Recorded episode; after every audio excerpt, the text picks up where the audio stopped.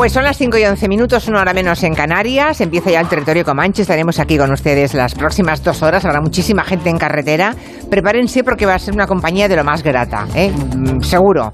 Hace fresquito, hay buenos datos del paro. Oye, hay que celebrarlo. Hay buenos datos económicos, pues ya está, hay que celebrarlos.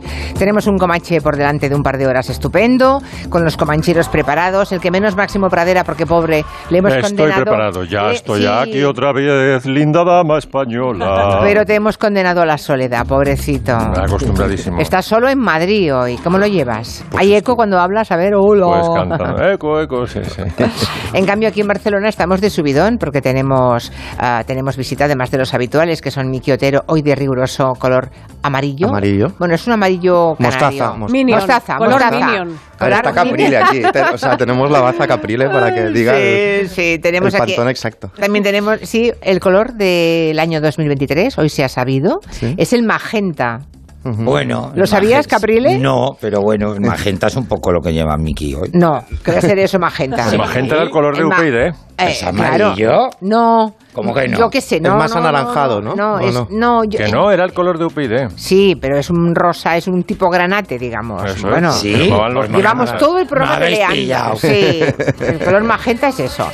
Y Nuria Torreblanca, muy buenas. Muy buenas. Y Lorenzo Caprile, que hoy tenemos el, el gusto de tenerle aquí sentado en Barcelona. Muchas gracias. Vas como un osito, ¿eh? Vas muy ¿Cómo abrigado. es? No sé, porque Con tu hace, lana. hace fresquito aquí Tu lana en con moher, con un punto de moher, Sí, de este- colorines. Este, creo, este jersey creo que era de mi madre, además. ¿Ah, sí? Me Pues se parece ve, que sí. parece bueno el jersey.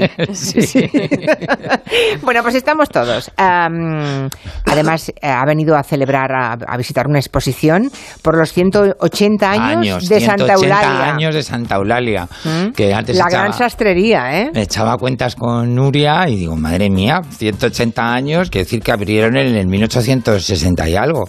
Primero como sastrería masculina y luego ya, pues poco a poco se fue convirtiendo en la Santa Eulalia de hoy, pues un multimarca, como di- decimos Sí, ahora es un multimarca, sí, pero en su momento Era todas las buenas familias de Barcelona se vestían en Santa Eulalia de trajes a medida maravillosos. Primero de hombre Sí. y luego ya eh, incorporaron la Mm. modistería femenina. Sí. es una exposición que ha comisariado un gran amigo mío, Josep Casamartina, con Sí. su ayudante, con Ismael, que son los fundadores de la mm, eh, Fundación Colección Antoni de Montpalau, que es otra de las grandes colecciones de moda que hay en España con un catálogo precioso que ya me han enviado y nada, en cuanto salga de aquí voy corriendo al Palau Robert, ahí en Paseo de Gracia a ver esta exposición porque bueno pues Ah. es una de las grandes marcas mm, Sí, de. Barcelona y de Cataluña y de España de como Tú sabes que decir. tú sabes que el, que el padre de Mari Carmen Juan, que era un ex, eh, era porque está, eh, está jubilado ahora, ¿no? Mari Carmen Juan la cazallera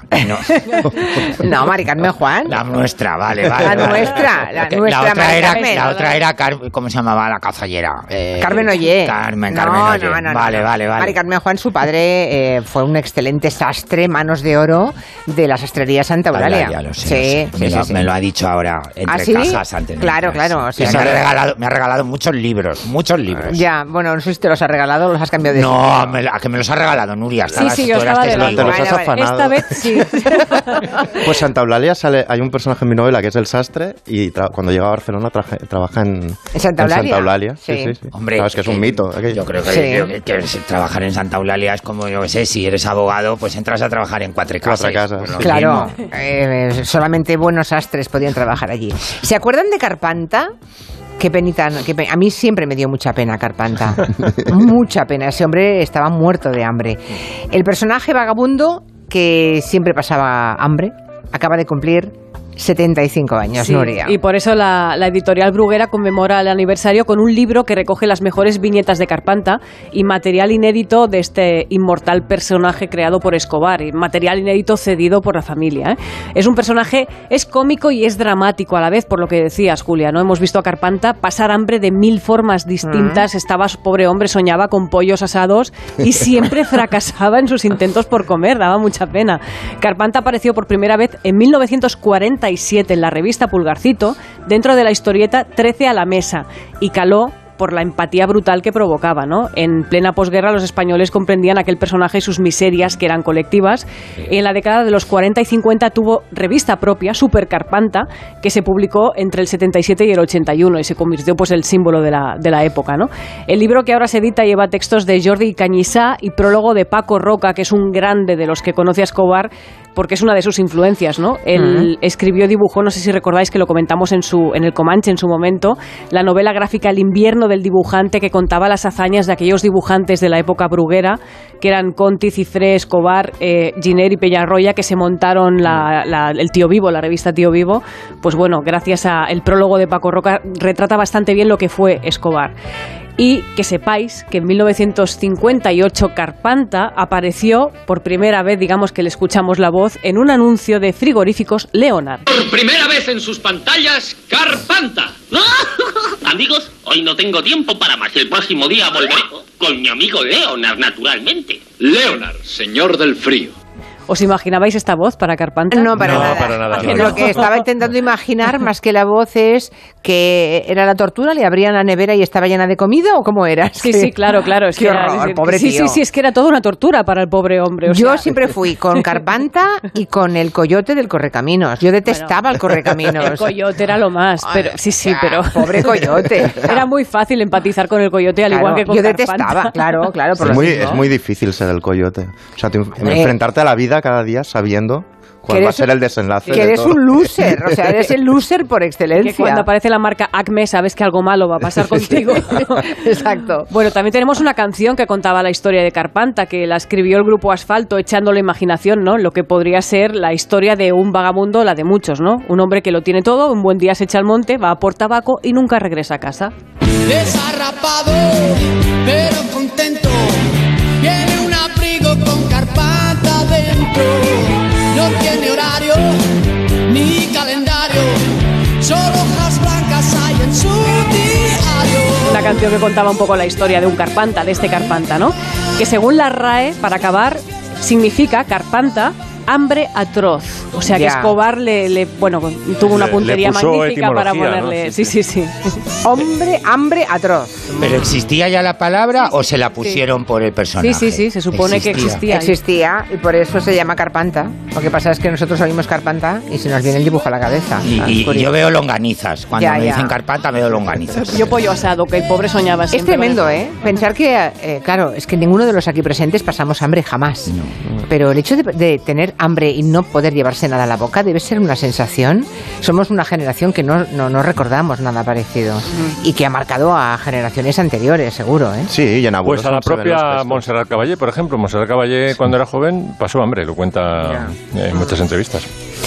Y hablando de hambre, como se han comunicado Nuria Torreblanca y Máximo Pradera, a, a Máximo le ha dado el toque de inspiración y ha pensado hacer una, una playlist de canciones que abren el apetito, dices. Sí, canciones, para comer. Canciones y pelis y de todo traigo. Ah, traigo un- bueno. un, cocido de A ver. una olla podrida. Mira, he empezado con una película en la que la comida es importantísima hasta el punto de que empieza con comida, la boda de, de El Padrino, Sí. que se abre la película y salen sale una tarta impresionante, sale lasaña, todo el mundo zampando y bueno, la comida tiene hasta un poder simbólico porque os acordáis, por ejemplo, que los, las naranjas son heraldos de la muerte. A, a Vito le pegan la balacera aquella que le pegan en el mercado porque va a comprar fruta y las naranjas es lo que cae rodando por el suelo cuando lo, lo cosen a balazos, ¿no? Y luego él muere, el padrino muere haciéndole una broma a su nieto con naranjas. ¿Os acordáis que se pone la cáscara de naranja, no? En el se- huerto. En el huerto, siempre es heraldo de la muerte. Bueno, aquí vamos a traer algo un poquito más optimista, que es el, el recetón que le da Clemenza a Michael antes de que se convierta ya en en un miembro más de la familia, eh, cuando se produce el encierro este de, de las familias eh, después del, de que matan a, a Poli. Ven aquí con Clemenza, aprende algo. Quién sabe si algún día tendrás que guisar para 20. Fíjate, primero echas un poco de aceite, de buena calidad. Luego fríes un ajo y después echas bastante tomate y lo rehogas todo procurando que no se agarre. Echas luego tus salchichas y tus albóndigas. ¿eh? Y añades vino. Y un poco de azúcar. Es mi truco. ¿Por qué no dejas tus guisos? Hay cosas más importantes que hacer. ¿Qué hay de Poli? Poli, no lo verás más. Ese poli es el está. cuan- cuando dice Clemenza, leave the gun, take the cannoli. Los cannoli son lo importante y dejan a Poli muerto en el coche. Eh, bueno, impresionante la- el- los, los comiloncios que se ven en El Padrino. He traído también Ratatouille. Ratatouille es una película de Pixar que si no es la más taquillera, yo creo que sí es la más afamada de crítica. Se llevó un Oscar a la mejor película de animación y es el famoso, la famosa historia de la rata que ha nacido con, con un don, que es el don de un eh, olfato y de un gusto excepcional y que bueno se convierte en el mejor chef de Francia. Este soy yo. ¿Qué, qué me pasa? En primer lugar, soy una rata. Y en segundo lugar, tengo muy desarrollados los sentidos del gusto y el olfato. Mm, harina, huevos, azúcar, mm, vainilla uh, y un toquecito de limón. ¡Wow! ¿Hueles todo eso? ¡Qué pasada! Este es Emil, mi hermano. Es muy impresionable. Vale, hueles los ingredientes. ¿Y qué? Este es el padre de Emil, que, de Remy, que no le valora y le pone a, a detectar venenos en la comida. Bueno, ¿cómo no mm, rendir homenaje a la comida con el programa Con las manos en la masa? Hombre, que es el que, yo, claro. es el que ha influido, Ujú. el que ha generado luego todos los programas de cocina que han venido después, ¿no? Estuvo desde el 84 al 91, Elena Santonja se lo inventó, lo protagonizó, y aquí vamos a ver un mítico programa con Sabina, y es mítico porque Sabina participó con la hermana de Elena, con Carmen, Mm. en la canción Sintonía de Con las manos en la masa. ¿Y tú?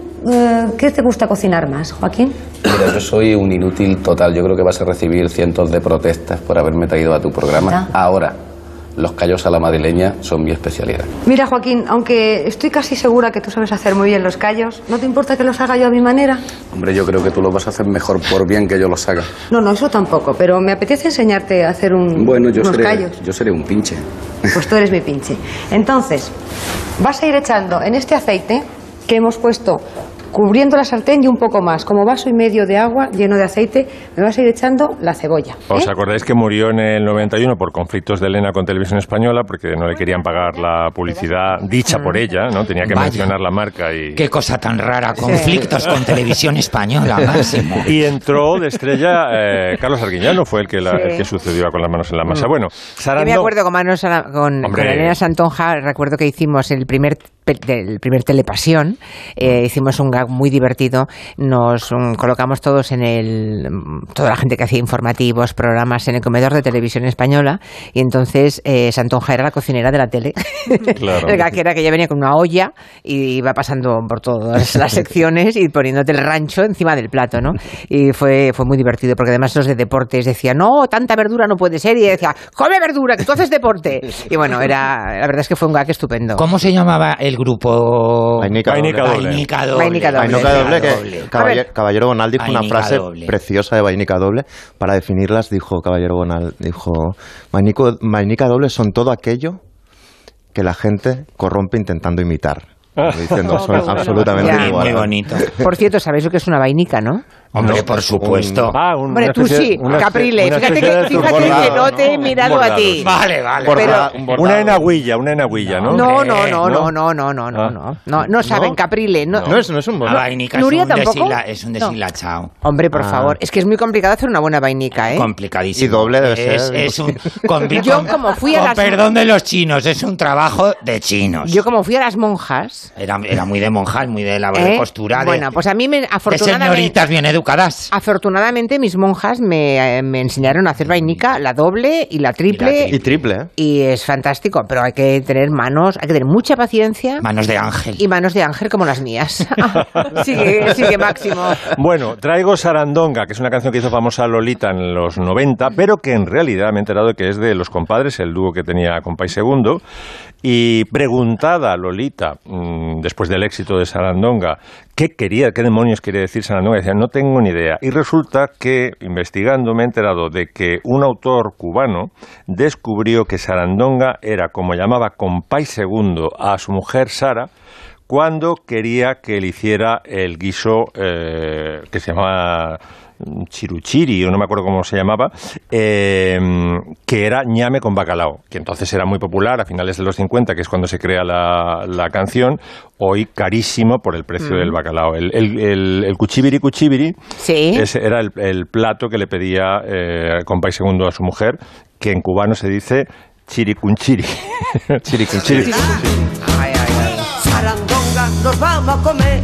Sarandonga, con bacalao. Sarandonga, del puerto. Sarandonga, que mañana es domingo. Sarandonga y no vamos a comer. Sarandonga, un chiri, un chiri. Sarandonga en el alto del puerto. Sarandonga, ñame con bacalao. Sarandonga, que mañana es domingo. ¿No es en su cuenta de Twitter que también Lolita se pone ese nombre, Sarandonga? Creo que sí, ¿no? Es que Sarandonga... Creo que ya se lo ha, se lo ha quedado me Lolita suena para ella, sí, ¿eh? Sí, creo que en Twitter es su cuenta, sí. Sarandonga está emparentado con la canción, san- eh, con el término sandunguero, que quiere decir saleroso, entonces Sí, eh, eh. pues no me extraña que eso, lo haya, que eso lo haya puesto. Bueno, otra canción mítica Sí. relacionada con la comida que también da mucha hambre fue eh, el menú. Bueno, eh, fue y es, es una canción en realidad alemana del siglo XIX que descubre el vasco Miguel Arregui en el año 1927 porque dirigía una coral en Bilbao y entonces cogió la música e hizo una letra con el menú del Café Iruña, que es un café que hay en Bilbao, Sí. eh, que parece que no es de Bilbao porque tiene todo decoración mudéjar. En- Un café, el café. El café. El hay café. Hay muchísimos sitios. Cuidado, eh, ¿habéis dicho. Bilbao? Mira, mira Se ha aparecido. Santi seguro. Dos segundos Buenas antes de tardes. decir Bilbao. Ahí va la hostia. Claro, ahí va. Apareció el capo, apareció Es el el capo. café. El café, el último, Vale. prácticamente de los Pero- pero- viejos y grandes cafés de Bilbao que queda. Pero ¿verdad que no parece bilbaíno? Parece, eh. En los jardines de Albia. que parece un café de Damasco, vamos, de todo, todo, todo mudéjar por dentro. Hay muchos sitios en Bilbao que no parecen de Bilbao, ¿eh? Muchos, muchos edificios. Es decir, yo no sé si Bilbao tiene una estética propia, pero luego se ha vuelto de un tiempo a esta parte muy ecléctico. Bueno, pues este menú, la letra fue creada por Miguel Arregui, y se ha convertido, se convirtió en un éxito. De la Sí. mano del grupo Donostiarra, no bilbaíno, Donostiarra, los seis, se convirtió en un éxito internacional. Camarero, señor. Camarero, señor. ¿Qué hay para hoy, señor? Un buen menú. Solo mi asado con patatas fritas, sesos huecos, hígado, liebre chateaubriand. Solo millo asado con patatas fritas, sesos huecos, hígado, liebre chateaubriand. Que es muy gracioso pensar que era el menú exacto del, del café Arregui. Sí. Lo publicitaron con esto. Y la última que he traído es el postre, es la caja de bombones que le propone George Harrison a Eric Clapton en el doble blanco, que es Savoy Truffle.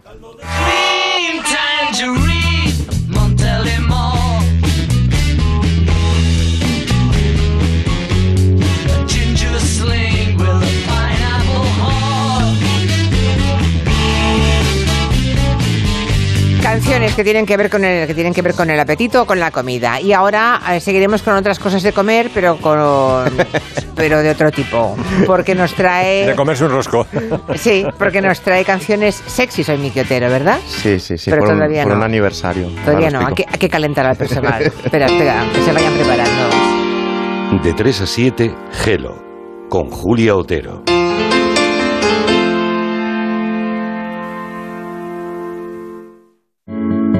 Entonces la alarma salta si alguien intenta entrar. Esto es un segundo piso, pero la terraza me da no sé qué. Nada, tranquila. Mira, con los sensores de puertas y ventanas podemos detectar vibraciones y golpes. Y así nos anticipamos. Y fíjate, con las cámaras podemos ver si pasa algo. Si hay un problema real, avisamos a la policía. Tú piensa que nosotros siempre estamos al otro lado. Protege tu hogar frente a robos y ocupaciones con la alarma de Securitas Direct. Llama ahora al 900-272-272.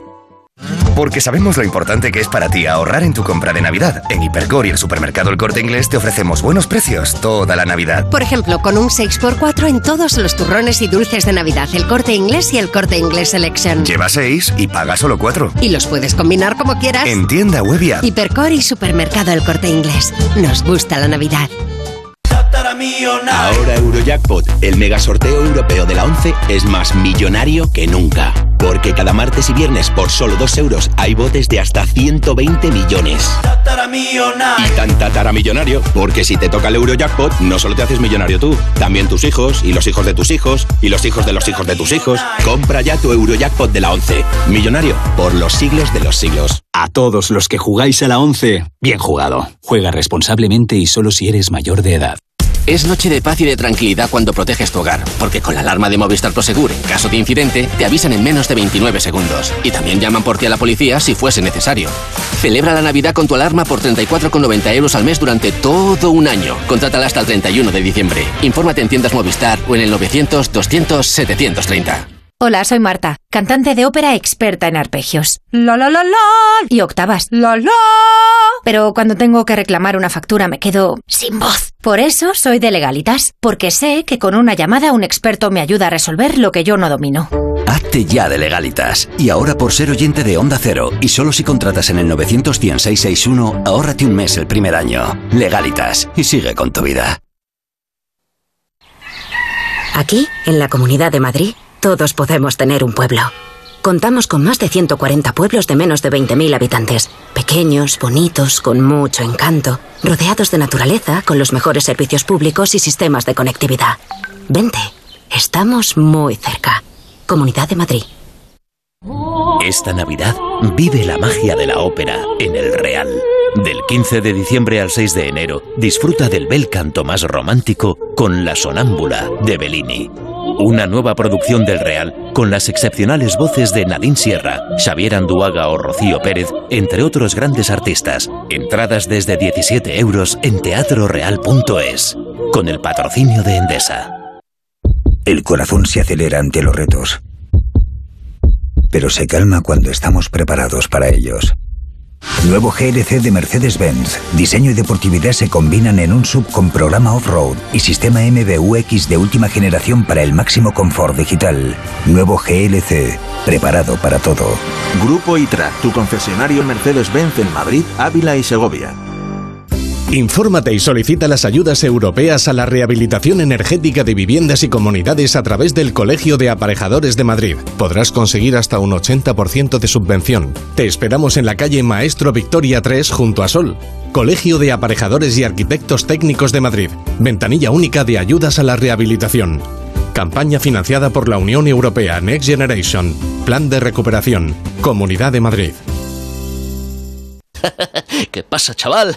Ahora llegan las navidades, los cubatitas también, y el remate final del aniversario de Factory Colchón. Mira, te lo voy a cantar. Venga, dale la zambomba ahí. En el Factory Colchón siguen de aniversario. Suelta ya el turrón y ven a comprar tu colchón. que sí, hombre, que sí. Ven a Factory Colchón y nos hacemos unos colchones. El cielo de Madrid te espera en la terraza del Santo Domingo. Descubre nuestra gastronomía y coctelería con vistas 360 grados de la capital y disfruta de inolvidables puestas de sol. Tu oasis urbano abierto todos los días del año. Ven a conocernos. Más información en la terraza del santodomingo.es. Si es que ya lo digo yo siempre, dúchate que sale económico, pero eso sí, hazlo en un plato de ducha de Duchamanía. Hazme caso, ¿no ves que una bañera tiene más peligro que meter los dedos en un enchufe? Y mira que son bonitos los platos de ducha de Duchamanía. Oye, con suelo antideslizante, sus mamparas para entrar a vivir, pues eso, dúchate que sale económico y llama a Duchamanía, que no me enteré yo que no lo haces. En Madrid, Paseo del Molino 6, 91 468 4907 y Compramos tu Rolex de acero de los años 70 y 80. Especialistas en Rolex desde hace 30 años. Compramos tu Rolex de acero de los años 70 y 80. Pagamos el mejor precio. Compramos tu Rolex de acero de los años 70 y 80. 915346706. Plaza San Juan de la Cruz 9. 915346706. No lo olvides. Compramos tu Rolex de acero de los años 70 y 80. Disfruta la cocina asturiana en Restaurante Couzapin. Las mejores faves de Madrid y excelentes productos de temporada. Esmerada atención. El sabor de Asturias está en Couzapin. Noticias Mediodía. La actualidad a las 2 con Elena Gijón. Gobernar es tomar decisiones, las ha anunciado, pero en puridad no podemos decir que las haya Congreso, tomado. Juan de Dios Colmenero. Mm, Duras críticas. Caída en al- picado de las bolsas, Caridad García. Sí, la bolsa se deja en Hasta la capital comunitaria nos vamos, Jacobo de Regoyos. Esta es ya la tercera. Noticias Mediodía con Elena Gijón. De lunes a viernes a las 2 de la tarde y siempre que quieras en la app y en la web de Onda Cero. Te mereces esta radio. Onda Cero, tu radio.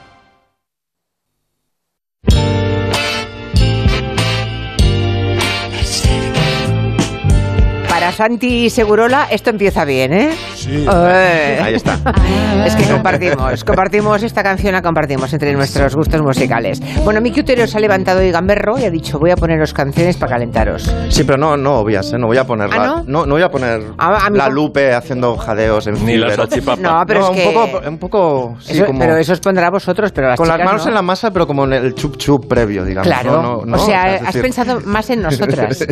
quizás sí, quizá, Ah. quizá inconscientemente sí. Gracias, fíjate. gracias, vale, vale. Canciones sexys, a Y ver. la- sí, sí, la, la, la coartada es que se cumplen 50 años de, por ejemplo, esta canción y de los dos discos de Al Green que más me gustan, que es I'm Still in Love with You y Let's Stay Together, que es esta canción. Esta es que Al Hay una ahora... versión, hay una versión de Tina Turner. De Tina Turner, bueno, la de mi es- generación es la de Tina Turner. No, la- Que ahí yo he llorado mucho con esa Por canción. favor. Mucho, Sí, mucho. pero esta... Esta es la verdadera. Esta es la de verdad. Aunque hay otra que pondré ahora, ya veréis. Pero que además Al Green ahora está haciendo de pastor en una iglesia evangélica. muchos años, ¿eh? Ya hace bastante tiempo. De hecho, Reverendo, reverendo Al Green. Reverendo Al Green, porque dos años después de cantar este tipo de canciones, una amante despachada le tiró un, una- un, un caldero de agua hirviendo con sémola. Eh, ella se suicidó además después de hacer eso tal y él acabó encontrando la fe y ha acabado de reverendo en, en una Pero- especie de culto evangélico que tiene muy cerca de la casa de Elvis de Graceland eh, en Caray, Memphis. La fuerza de las ollas. Así, sí, sí, sí. De agua Y esta- hirviendo. Y esta canción, bueno, son los dos discos enteros, os los recomiendo, pero esta Vale. canción es, Es que es como no el, hay- el gran clásico, ¿no? No hay una canción imperdible, yo creo que en los, no en el primer disco, en el segundo, tercero, cuarto de, de Al Green, no hay nada que se Nada. pueda, nada. Nada. Y, y en general casi todo lo que ha hecho Al Green es grandioso. Es alucinante. Yo lo he visto, ¿eh? No, Yo no lo he visto nunca. Ah, lo siento. Haber nacido antes. Además, nacido Además, antes. ¿sabes? Yo ya lo he pillado que estaba dando sermones, ¿no? No, no, pues mira, le, le vi en un eh, tabernáculo eh, reconstruido para otra cosa en 1996 en Atlanta. O sea que está ahí en la zona. Ah, fuiste a los Juegos Olímpicos y estaba actuando. Sí, un día vi a Al Green y al día siguiente prácticamente a Bob Dylan en el mismo sitio. Madre mía, ostras, dos por uno. Bueno. Bueno, esta canción ha estado en muchos sitios, por ejemplo en Pulp Fiction. Verás, este negocio está lleno hasta los topes de cabrones poco realistas. Hijos de puta que creían que sus culos iban a envejecer como el vino. si eso Y significa... luego hay una versión, habláis de la de Tina Turner, pero hay otra versión bastante impresionante ¿Ah, sí? de un tal Barack Obama. Oh, sí. Sí, señor. Ojo, ¿eh? Ojo con Barack Obama. Ojo ahí. Escuchad, escuchad. No, no, ya para. Ha dado Ah. solo, solo la puntita, iba a decir, ha sonado para. Nada más.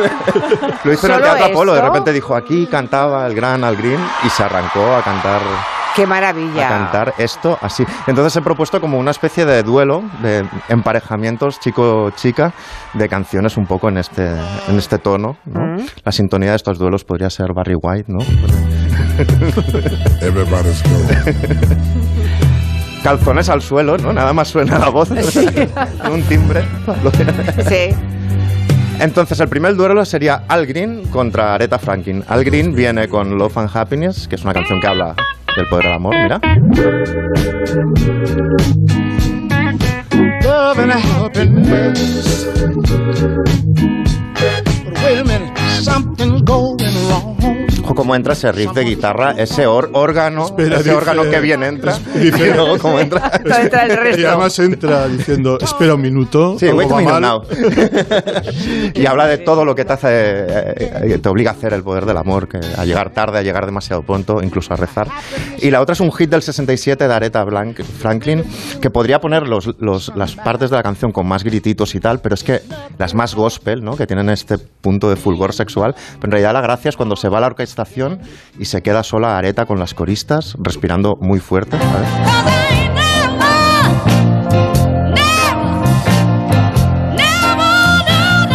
Ahora.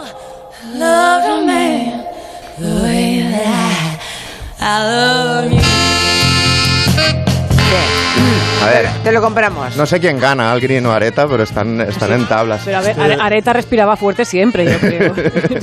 Este disco de Areta, además, pues, álbum por álbum, este compite con cualquiera. Sí, flipas. sí, estamos de acuerdo. Pues viene ahora otro reverendo eh, del soul, Solomon Burke. Ojo, este Uh. tipo sabe de qué habla.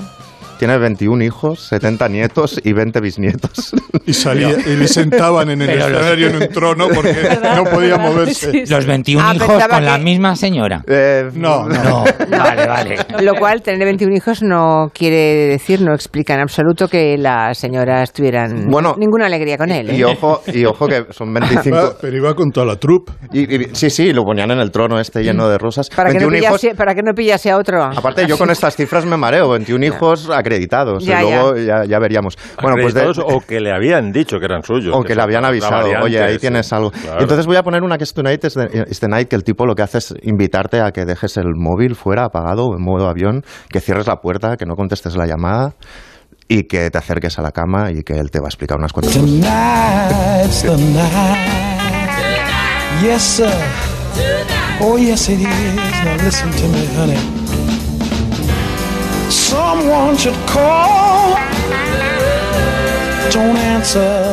Y aquí se enfrenta con Nina Simón, que tiene una canción que es una versión de los años 30, que habla de que quiero un poco de azúcar en mi cuenco.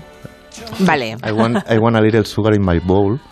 Y la, la, la versión No, inicial no, de no, los... no termino de captar la metáfora. No, yo tampoco, yo no te tampoco. preocupes, porque Nina Simón lo que hace es añadir, por si no Pero- ha quedado claro, dice, y quiero un poco de salchicha en mi rol, en mi, No, trozo- pues en mi sí, trozo de sí, pan. sí. O sea que, por si no quedaba muy clara la metáfora, pero mira cómo la canta. I want a little sugar in my bowl. I want a little sweetness down in my soul. Down in my soul. I could stand some loving, oh so bad.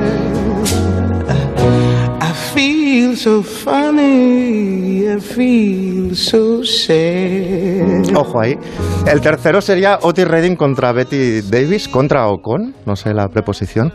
Y hay una de Otis, tiene muchas Otis Redding, pero These Are of Mine, a mí me parece especialmente que dice como mis, mis brazos están ardiendo, necesitan que los apagues, mis brazos se sienten solitos y un poco tristes, necesitan que...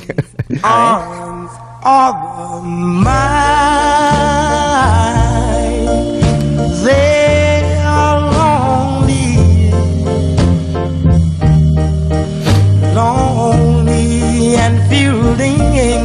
Y la de Betty Davis que he escogido, ella es la reina del funk, sabéis que bueno, es la... Rara es encontrarla con una lenta, ¿eh? Le, le- le he cogido justo la lenta porque tiene un Hay montón. una, por lo visto. Tienen un montón de canciones hipersexuales, de gritos y tal, pero es peor aún cuando se pone a decirte soy solo una chica que quiere ser una mujer.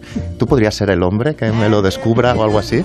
Y canta así, la canta así, es peor aún. Just a child trying and you.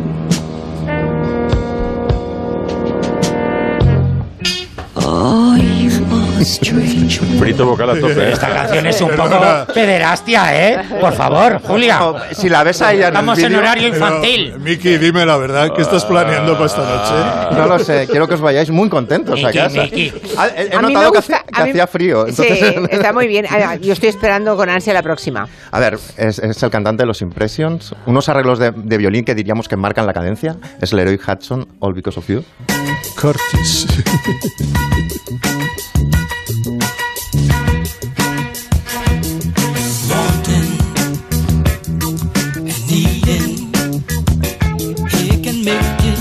Se enfrenta a Roberta Flack diciendo Feel like making love, que son un montón de escenas de la vida cotidiana que le recuerdan a cuando está con su pareja en la cama. A ver cómo es.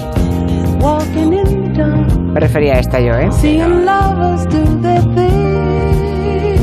Estás Te suena, poniendo ¿eh, tem- temazos, Miki. Sí. Estas, estas músicas ya no se Yo, hacen. yo he preguntado, ¿quién, no. quién viene? Me han Que no, dicho Julia. Capriles y Santi. Voy a, voy a intentar. No sea que no, Eh, Julia, claro. no se hacen estas ¿Qué músicas. va? Música Todo el para, regatón ese horror. para Horrible. cor- cortinones velvet. Y ojo que queda, queda el quinto enfrentamiento, que es el, el más difícil de decir. Mira, cuidado, que hay, hay coros aquí del Otero.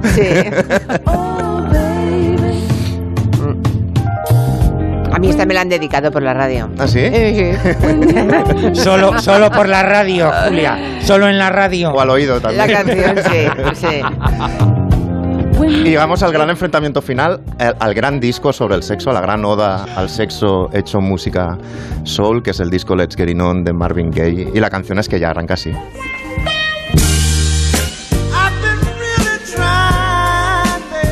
Esta ya es, ya es exagerado lo de esta canción. Sí. He intentado contenerme, pero te viene a decir, pero...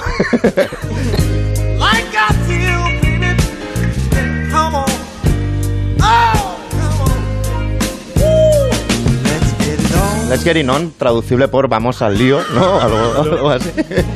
Parece que ganaría seguro, pero claro, le he puesto delante otra, eh, un rival muy difícil. Es Donna Summer, encima de un lecho musical de Giorgio Moroder. El de- el de- Love to love you, baby. ¿Es y o- esta? ojo, sí, ella Sí. decía, le decían siempre, pero era real el orgasmo. Y decía, no, yo solo me imaginaba que era Marilyn Monroe en éxtasis. Hay versiones de 17 minutos para si alguien quiere tomarse el prolegómeno con, con calma. Y la canción son así.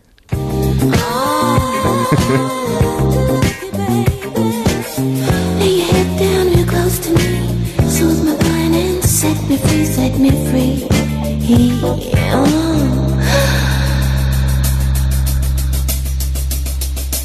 Buen ritmo, ¿eh? Ahora vuelve. Sí. Espera que vuelve. To love you, baby. Oh, love to love you, baby. ¿Algo que añadir a la... No, que- Hombre, todos callados, Let's get it on, cada uno en su, en su mundo interior. Y, y mientras tanto, los demás a ver fútbol y más fútbol. Solo echo de menos a Maritrini. No, cuando me enamoro, cuando No, la no, lluvia yo- cae, a mí me falta que. Miki prepare un duelo de Rocío Jurado. Rocío, hombre. Porque Rocío Jurado tiene cada letra, Miki. Podemos, podemos hacerlo con, con canciones españolas, esto mismo. Sí, es verdad. letra, Con- con- es verdad, con canciones españoles podríamos hacerlo. Sí. A un enfrentamiento España-Italia. en- Hombre, estaría muy bien el partido. España-Italia. Ya que, ya que Sí, sí. Italia no ha ido al Mundial porque la echaron antes Rocío de... Jurado contra Mina, yo, yo veo, ¿eh? Empiezo- empiezo Rocío. Jurado contra Mina, qué buena idea. La gran Mina, que está completamente separada del mundo. Desaparecido. U- sí, desaparecida, Pero huida. publica, publica un disco José Guardiola años, contra ¿eh? Mina, que tenían el teléfono los dos. Que por cierto, hemos empezado el programa hoy con el Viva España eh, cantado en alemán. ¿Sabíais que hay un Viva España cantado en alemán? Sí, sí, sí. Vale, pues bueno, eso hemos empezado porque, claro, es para agradecerle a los pobres alemanes que nos dieran ayer. Esta, mira.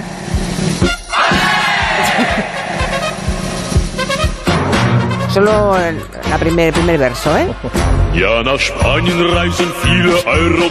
Está bien, es chula, ¿no? Es como pinchar el soufflé sensual en...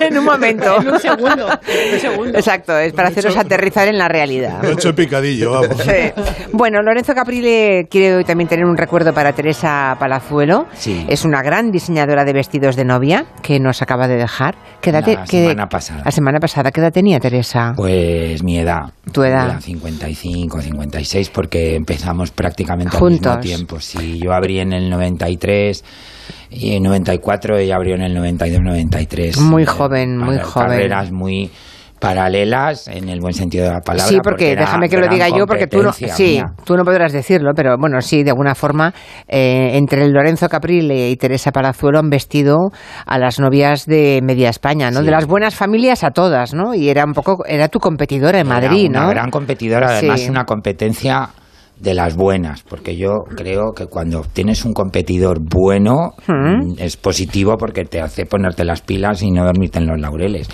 Con lo cual Teresa era una competencia buena, mm, leal, vamos, y legal. Y una, una gran modista, una gran persona. Eh, le venía además por parte de madre, porque su, su, madre era hermana de Chus Basaldúa, que ha sido otro de los grandes talleres nupciales de Madrid en los años 70 y 80 y su traje más mediático fue el, el- el traje de novia de la que será la duquesa de Alba del siglo XXI, el traje de novia de Sofía Palazuelo, que era sobrina suya. Eh, un traje además precioso, con una línea muy valenciaga, con una especie de capamanto, un traje espectacular para, para el entorno y para el momento histórico, porque al fin y al cabo Ujú. pues estaban casando los futuros duques de Alba. Y Teresa, pues una persona maravillosa, y deja dos hijos estupendos. Y jóvenes todavía, muy, Muy jóvenes, jóvenes. claro. La claro. niña se parece muchísimo a ella. El, el, el martes me acerqué un momentín al- a darles un abrazo al, al funeral y, en fin, me emocioné un poco porque la hija es el vivo retrato de su madre. Y, y qué decirte, Julia, pues, pues una gran pérdida para la moda nupcial y toda la profesión. Mm, Bueno, eh, mm, efectivamente, es que ya no pregunto ni de que se ha muerto. Porque No, mejor que no lo preguntes. Ya, lo de siempre, ya. Ya me imagino. Eh, no siempre sale bien. No. No, muchas veces sale mal. Algunas veces sale mal. Bueno. Mm, enseguida hablaremos de fútbol con, eh, con Santi Segurola. ¿Pasa algo por ahí? ¿Hay Ah, no, fútbol? no, no. Tú vienes aquí, ya entiendo que Santi Segurola viene al Comanche a desintoxicarse de fútbol, pero hoy lo siento mucho, vas a tener que intoxicarte, porque hay... Yo he empezado, sí, se lleva las manos a la cabeza, claro, es que yo tengo muchas preguntas que hacer y seguro que los oyentes también hay dudas, hay... Yo quiero que me pongas... Yo necesito que tú me pongas, eh, me pongas al día. Bueno, haremos de lo lo que que, claro, o sea, de qué va a pasar con Marruecos, qué Ah, tipo de juego eso- esperamos de Marruecos. Eso, no, me, eso no me preguntes Vale. porque para hacer quinielas. No, quinielas y de- no. Y de futurólogo nunca. No, quinieras no, pero tú me cuentas la esencia del juego de los equipos. Tú los Ah, valoras, vale, sí, los valoro. los valoras y podría, luego me, nos podría me valorar también la calidad de Rajoy como columnista, que, que lleva tres. Yo, eh, voy a- Alemania no, no, is voy a- Alemania. Voy a, decir, voy a decir una cosa de, de Rajoy, y es que es un eh, afici- fenomenal aficionado al fútbol, al deporte en general, lo sabe todo. Cuando Hmm. digo lo sabe, yo he tenido la oportunidad de estar un día con él hablando de, en una mesa, había mucha más gente, hablando de, de deporte. Le hiciste un trivial. El ciquil, no, es que casi hay que hacerle un trivial porque, en, por ejemplo, en ciclismo se sabe todo de ciclismo y de fútbol también. Él te cuenta cuando fue a ver la primera vez al Pontevedra, Pasarón y tal, y, y recuerda el día, la fecha, los jugadores. Eh, tiene todo el derecho a hacer columnas Sí, sí, sí. porque vamos. Se lo sabe todo. Más que yo, desde luego. Ya. Bueno. Lo que ocurre es que que sepa todo de deporte no quiere decir que mm, tenga que esmerarse un poco en los textos, ¿no? Bueno, Dijo la digamos, que, filóloga. tie- digamos que, Tiene- tie- que tiene un estilo. tiene un estilo peculiar, el- Sí. su Sí. Estilo, Lo que pasa es que en la segunda columna decía Alemania es Alemania y Japón es Japón. Y al final no, es- no ha sido así. Pero- Alemania no ha no. sido Alemania. Japón ha Ni sido- Japón ha sido Japón. No, Alemania Ni ha sido Alemania. España. La tautología Y- no ha funcionado Y bien. Japón ha sido Japón. O sea, no hay nada más japonés que la perseverancia y la tenacidad para ir levantando. Y la que- velocidad, a mí me dejó mm, muy sorprendida la velocidad. Sí, tuvieron ahí unos minutos donde barrían y hay que decir una cosa, que es que parece como que Alemania perdió ayer. Alemania Ganó ganó 4-2. 4-2 Sí, sí. y se fue a la calle. Todo eso porque en el primer partido España ganó 7-0. y la De no ser por diferencia- siete de- goles. De no ser por 7 goles. Si hubiera ganado, por ejemplo, 5-0, 4-0, hubiera, estaría fuera. Mm. Mm. Sí, sí. Eh, y a partir de ahora, cada partido es eliminatorio. O sea, o ganamos Ahora- a Marruecos o a casa. Ahora ganar A. Marruecos, a ganar a Marruecos a casa, sí, todos, a partir de ahora. a partir de ahora todos, todos. Se sí. acabó la liguilla y está interna. Vale. Cao directo. Sí, ahora es por lo de toda la vida. Y mm, la verdad es que favorito es Brasil, más que nunca, yo creo. No estoy tan seguro, finalmente. Yo creo que a Brasil se le, se le juega con mucha reverencia porque son brasileños. Pero algún equipo se va a lanzar y le puede que le haga daño. Francia, desde luego. Y luego hay ese tipo de selecciones que juegan mal y que van ganando y que juegan mal y que van ganando. Y dices, Holanda, Es que Holanda ha sido de lo peor y está ahí clasificado tranquilamente. Eso que es baraca, ¿no? Que dicen los Sí, eh, pero bueno, pero es una baraca y han, han jugado ya tres finales de la Copa del Mundo. ¿eh? Y, y luego España, si hay que hablar de España ahora o después del... de No, las- hablamos, hablamos después, porque... De las señales horarias. después de las señales horarias hablamos, pero yo sé que tenías intención también de, mm, ah, de hablar de Christine McVie, ¿no? La, Sí, la la- tecli- es tec- ¿Era teclista de Fleetwood Mac? Sí, y mujer de John Aquí Mickey me ayudará. Sí. Eh, inglesa, eh, crecida en Birmingham en ambiente de blues, tocó en un grupo, tocaba el, el piano y muy bien, por cierto, ¿eh? Eh, en los Chicken Sack. Eh, y se casó con John McVie y se fue Peter Green, que era el gran guitarrista, un eh, blusero de, de prim- de primer nivel. Había un hueco y se lo dieron para que ella tocara el piano. Hay que decir de Christine McVie, de nombre Christine Perfect, se apellidaba perfecta. Como Mary Poppins. Como Hasta Mary que tomó el apellido de su marido. Tomó el apellido de su marido y pasó, fue la única que estuvo en toda la serie de eh, Fleetwood Macs que han existido. En el primero, en el segundo in- intermedio, donde no vendían, un, no vendían una galleta. Y en el tercero, cuando se unen Stevie Nicks y Lindsey Buckingham a John McVie, a, a Mick Fleetwood y ella. Y hay que decir que para mí las canciones de ellas son excepcionales. Es decir, eh, canciones de amor casi todas, por cierto, eh, y algunas de ellas, yo no sé si tiene nuestro amigo, esta es yo creo que la definitiva canción de amor es Somber, que ha interpretada, mil veces interpretada, esta es la canción mítica de un álbum mítico, Rumors, uno de los tres o cuatro que más se han vendido en la historia. que Gran compositora Don't Stop, aquella canción que sirvió de, de, de logo, de logo musical para Bill Clinton, las elecciones era de ella. Y ha muerto con 79 años. eh, hasta 2014 volvió a tocar con, con toda la vieja banda de, de Fleetwood Mac, muy respetada, muy querida.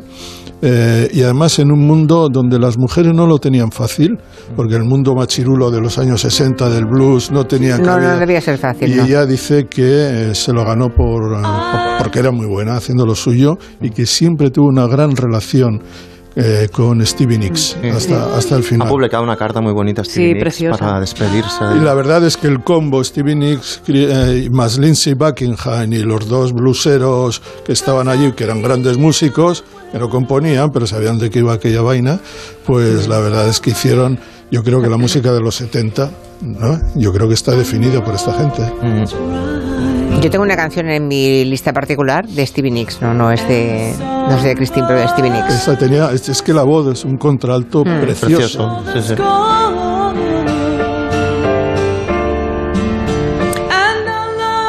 Bueno, hacemos una pausa y luego volvemos, ¿no? Nos hemos quedado ahora entre. de- después de un subidón así erótico Algo festivo. un poco alegre, porque Erótico fin, festivo, aquí con dos muertes. Bueno, claro, eh, ya, eh, pero eh, chicos. Christine McVie hacía eh, música muy animada también. ¿eh? Mm. O sea, el Don't Stop es todo.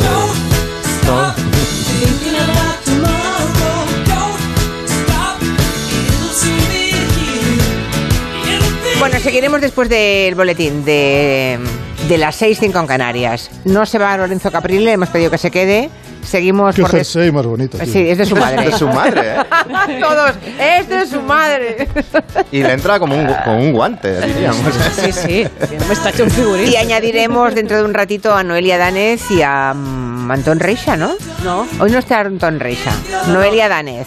Solo nos falta Noelia el- y Máximo Hola. lo dejamos descansar. Es el Antón- cumple, es el Marcho cumple de aquí, del. linda dama española. Max, Max, es el cumple de, de Sí. nuestro arquitecto. Sí, le he David felicitado. García Senjo, Hoy- sí. Ya Sí, sabemos sí. que es un chico excelente. O sea que Ah, bueno, pues, eh, pues Chico felicidades. excelente, que, Dejamos un será, beso. que estará viendo fútbol como un loco, además. También es un loco del fútbol. el- Vamos. le Sí, gusta, pero sí. Comanche no se lo pierde, David. ¿eh? Es curioso porque en el Comanche no hay nadie loco del fútbol, salvo Bueno, por razones Perdona. profesionales. A mí me gusta mucho.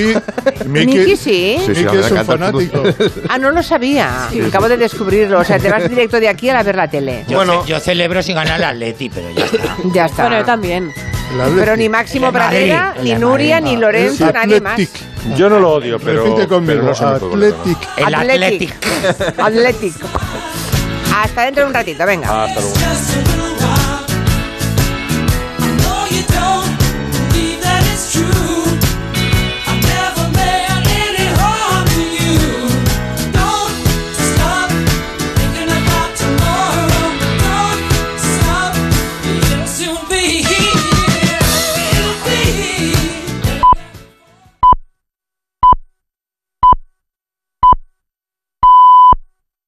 Son las 6 de la tarde, las 5 en Canarias.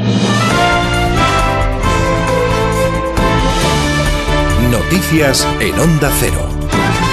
Buenas tardes. Primeras horas de la operación especial de tráfico con problemas en las vías de salida y entrada de grandes ciudades como Madrid, Barcelona, Valencia o Málaga. Así que vamos a ver si continúan esas dificultades. Dirección General de Tráfico, David Iglesias, buenas tardes. Muy buenas tardes, Mercedes. Momento complicado con varios accidentes. Destacamos en Madrid, en la M40 a la altura de Coslada, provoca retenciones en ambos sentidos. También en Sevilla, en la A4 en Carmona, dirección Córdoba, o en Cuenca, un accidente en la A3 en Tarancón que mantiene cortado el carril izquierdo y provoca más de dos kilómetros de tráfico lento sentido Valencia. Al margen de los accidentes, todavía complicaciones, especialmente en las salidas de las grandes ciudades. En Madrid, por la zona sur, en la A4, desde Butarque hasta Pinto, en la A42 desde Getafe hasta Fuenlabrada, ya en Toledo, en la A5 en Calipofado, en ambos sentidos. En Barcelona, dificultades de entrada a la ciudad condal por AC58 en Moncada Reisac y también por la A2 en Cornellá. Van a encontrar dificultades tráfico lento en Valencia, en la AP7 a la altura de Vétera, sentido Alicante, en Murcia, en la A7 en Espinardo, dirección norte hacia Alicante y en Sevilla, en la S30 en Puente el Centenario, sentido norte hacia Camas. En las bolsas, el buen dato del empleo y de los salarios en Estados Unidos han asustado a los mercados que temen que vuelva a alejarse la posibilidad de que la Reserva Federal ralentice las subidas de tipos de interés. En Europa, todas las plazas en negativo menos la alemana, el IBEX 35 se ha dejado un 0,3%, cierra con pérdidas la semana. Carmen Sabido. Los inversores se han contraído y han optado por las ventas tras conocer que la economía americana ha creado 263.000 empleos, más de lo esperado, y que los salarios han subido un 0,6%. Europa ha cerrado en rojo, salvo Alemania, y el IBEX cierra la semana con pérdidas, se deja un 0,4%. Los valores que más han lastrado han sido las empresas ligadas a la energía, además de Acciona, cae más del 4% y Solaria más del 2%. Indra ha sido el valor más alcista, suma un 4,5% y Fluidra más del 2%. El barril de crudo se sitúa en los 86 dólares, pero la Unión Europea anuncia que ha llegado a un acuerdo para fijar un tope al petróleo ruso. El tope será de al menos un 5% por debajo del precio que el crudo ruso tenga en el mercado global. Es una represalia más contra Moscú por la guerra en Ucrania. Después de los seis envíos de cartas explosivas en España, varias sedes diplomáticas ucranianas en Europa han recibido paquetes sangrientos con ojos de animales, tal y como ha denunciado este viernes el Ministerio de Exteriores ucraniano. La última ha sido la Embajada de Ucrania en Madrid. El Ministerio de Interior ha confirmado que el sobre sospechoso detectado en la Embajada de Ucrania contiene un ojo de animal aplastado, guardando similitud, por tanto, con otros paquetes recibidos en embajadas de este país invadido por Rusia. Además, ha descartado la existencia de ninguna sustancia explosiva, así como de un mecanismo para su activación. Ahora la policía analiza el envío para determinar si contiene restos de sangre en línea con los recibidos en embajadas de Ucrania en otros países. Y entre las consecuencias de la guerra en Ucrania está la escasez de cereales. Hoy el Consejo de la Organización Marítima Internacional ha pedido que la iniciativa para exportar grano de Ucrania desde el Mar Negro se abra a otro tipo de buques y de puertos. Pedro Pablo González. Y es que este Consejo ha cerrado, cierra en estos momentos su reunión anual en Londres y, como indicas, con la iniciativa sobre exportación de cereales por Mar Negro que se amplíe a otros tipos de buques y a puertos adicionales con el objetivo de evitar que el conflicto provoque distorsiones en el transporte marítimo internacional, como está sucediendo ahora mismo. Recordemos que dentro de este volumen total exportado por Ucrania se incluyen 5,4 millones de trigo y otros 7,7 millones de maíz grano. Y, España es el primer país importador de grano de Ucrania, pese a las dificultades logísticas de la guerra actual. Ello permite tener ya cubiertas las necesidades de importación de cereales y oleaginosas que se dedican sobre todo a la fabricación de piensos. Y eso pese a las dificultades de exportación que en cualquier caso para nuestro país seguirá siendo y seguirá comprando allí. Y a todo esto sumamos la pregunta que hoy les hacemos en nuestra página web ondacero.es. ¿Cree justificada la interrupción de negociaciones sobre la renovación del CGPJ por parte de Fijo?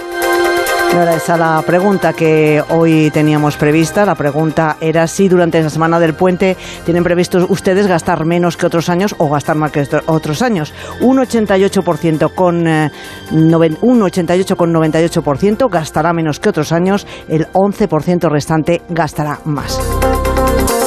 Y vamos con la información del deporte, David Camps. Corea del Sur gana a Portugal 2-1 y da la sorpresa en el grupo H, se clasifica para los octavos de final y Uruguay queda eliminada pese a conseguir la victoria 2-0 ante Ghana. Corea será el rival de Brasil en la siguiente ronda.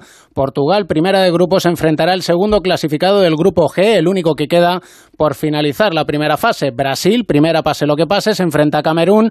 Suiza, de momento segunda de grupo, se mide a Serbia. Mañana empiezan los octavos de final, Países Bajos, Estados Unidos y Argentina, Australia. El seleccionador argentino Scaloni cuestionado por la utilidad del VAR. Realmente difícil de, de digerir, sobre todo porque es una cosa muy nueva y se ha llevado a cabo en un mundial.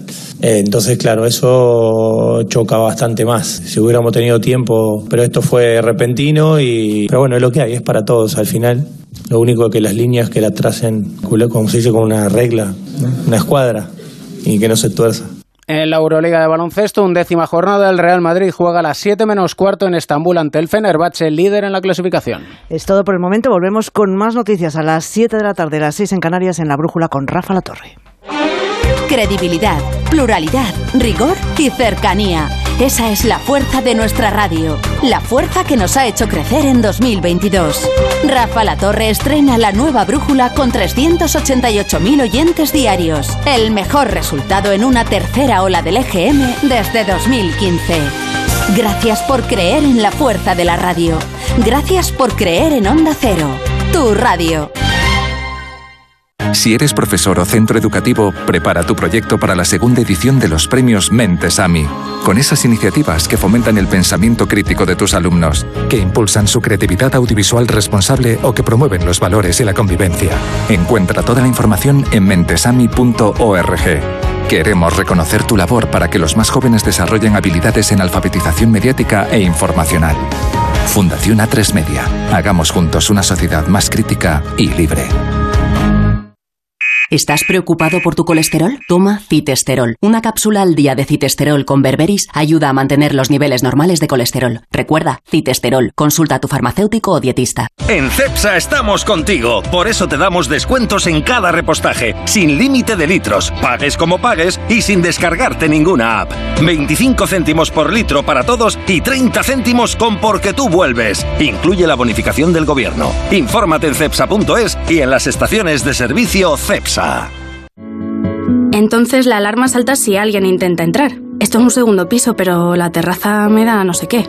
Nada, tranquila. Mira, con los sensores de puertas y ventanas podemos detectar vibraciones y golpes. Y así nos anticipamos. Y fíjate, con las cámaras podemos ver si pasa algo. Si hay un problema real, avisamos a la policía.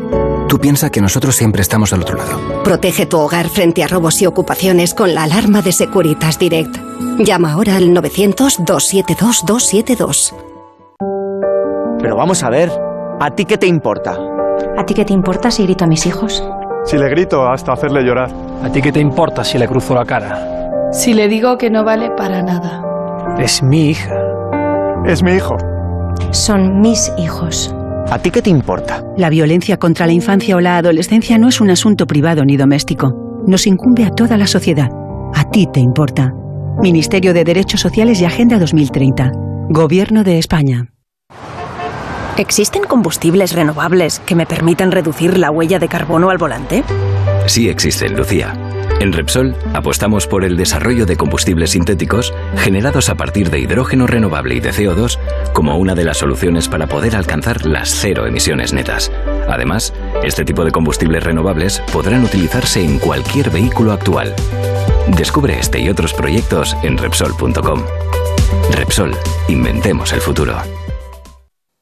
Cumplimos 75 años llevando vuestros sueños, vuestras historias, vuestra vida por todos los rincones de Madrid. En autobús, en bicicleta y si quieres, incluso por el cielo, en teleférico. Cada día, cada noche, siempre desde hace 75 años. EMT, Juntos Movemos Madrid, Ayuntamiento de Madrid.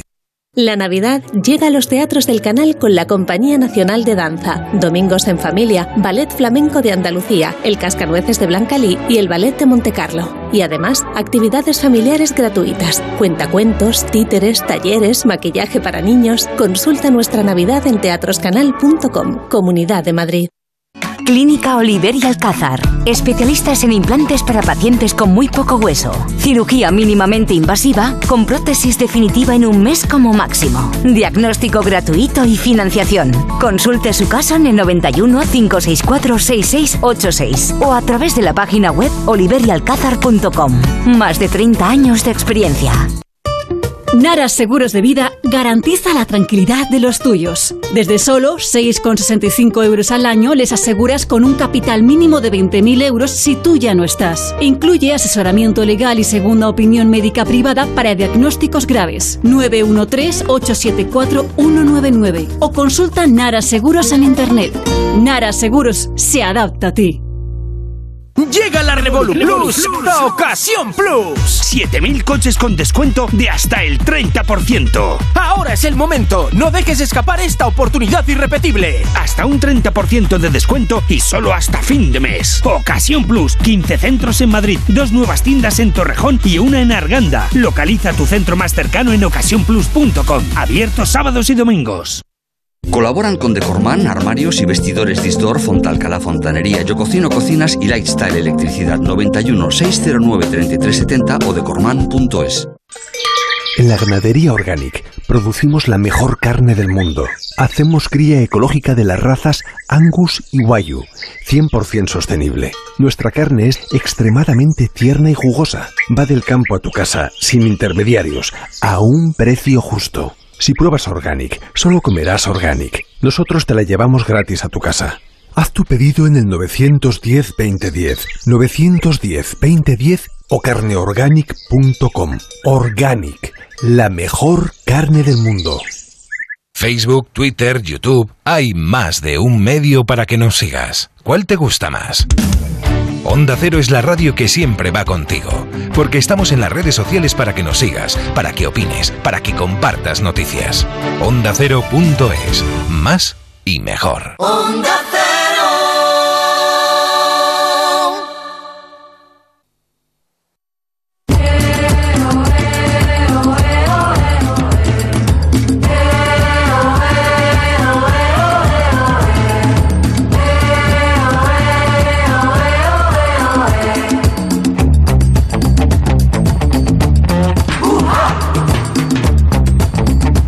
Empezamos la segunda parte del Comanche, el segundo turno del Comanche, aunque seguimos casi todos, solamente, bueno, seguimos eh, Santi Segurola, sigue... Con resultados de última hora. Sí, es verdad, eh, con Lorenzo Caprile, con Torre Torreblanca, y en Madrid hemos cambiado a Máximo Pradera por Noelia Danez. ¿Qué tal, Noelia? Hola, muy buenas tardes. Hablemos de esos resultados de última hora. Parece que Uruguay se va a casa, ¿no? Uruguay, dos veces campeona del mundo, ha ganado 2-0 a Ghana y no le ha servido para pasar porque en el minuto 91 del otro partido Corea ha remontado definitivamente frente a Portugal 2-1 y se clasifica para los octavos de final. Es decir, Portugal, que ya estaba clasificada, y Corea del Sur, Uruguay, fuera, como Alemania. ¿Y Portugal fuera también? No, Portugal dentro. Ah, Portugal dentro. ah, vale, vale. dentro estaba ya clasificada. Ah, estaba, eso que yo he entendido. Ha sacado un equipo de numerosos eh, suplentes y Cristiano, que no ha marcado tampoco. Ya. Es curioso porque de nuestro grupo, Santi, podemos decir que lo último que se esperaba es que pasara mm, Japón, ¿no? Sí, se esperaba una victoria de España porque había jugado bien, porque en términos futbolísticos se presupone que España es más eh, equipo que, que Japón. Lo que pasa es que los mundiales son torneos muy cortos donde además de las sorpresas, es el momento, es el momento donde ocurren cosas que no son capaces de, nadie es capaz de controlar.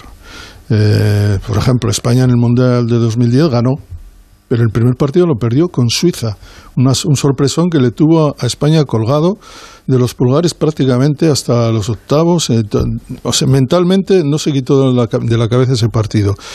Hay que decir de los japoneses que en la primera parte fue el equipo que se esperaba, intentando contener, y España no jugó ni bien ni mal, correcto. Marcó y parecía que, esto, que todo estaba hecho. El problema era qué pasaba en el otro partido. Es decir, el partido se daba por supuesto que Alemania iba a ganar a Costa Rica. No se sabía por cuántos goles.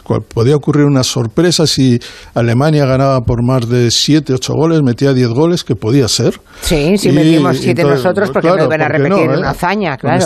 Pero en la segunda parte, Japón, que es un equipo de jugadores muy ligeros, muy dinámicos, eh, con, muy rápidos, y en siete minutos le trastornó todo el partido de España, que entró en estado de shock, mm. con un factor añadido, un gol que hay que decir, eh, no sé si lo viste, hay un el segundo gol, eh, la pelota, se cruza la pelota un jugador de Japón, la pelota parece que sale fuera del campo. ¿Y salió o no? Es que ahí... Ahí estamos, ahí estamos. Eh, el Linier dijo que no, pero el árbitro le llamaron a capítulo en el bar y le dijeron que mirara, que mirara no sé qué lo que tenía que mirar, porque esa jugada en el bar no está detectada. Es decir, se puede ver, porque los balones tienen una célula, si la pelota traspasa la raya la raya de gol entre los palos, o debajo del larguero, eso se sabe automáticamente, ¿sabes? O sea, recibe una descarga en el brazo el, árbitro y dice, ha sido gol. Hay una vibración, ¿no? En su reloj, lo lleva en algún sitio, o una banda, no sé. No le voy a preguntar dónde llevan esos, esas vibraciones. Mejor no preguntar. Mejor no preguntar. El, Satisfyer el, del Mundial. del Mundial funciona, pero se les olvida que el campo tiene eh, 104, 103 por 68, por 70, y que hay unas rayas donde se puede salir la pelota fuera de, por la línea de fondo y durante cinco o seis minutos eh, un señor estuvo mirando allí a ver qué pasaba y dijo, ha sido gol pero no hay una imagen concreta que te lo diga. Sacarán una imágenes concretas. Hoy la FIFA, 20 horas después, dice que estaba de acuerdo con esa, con esa decisión en el segundo gol de Japón.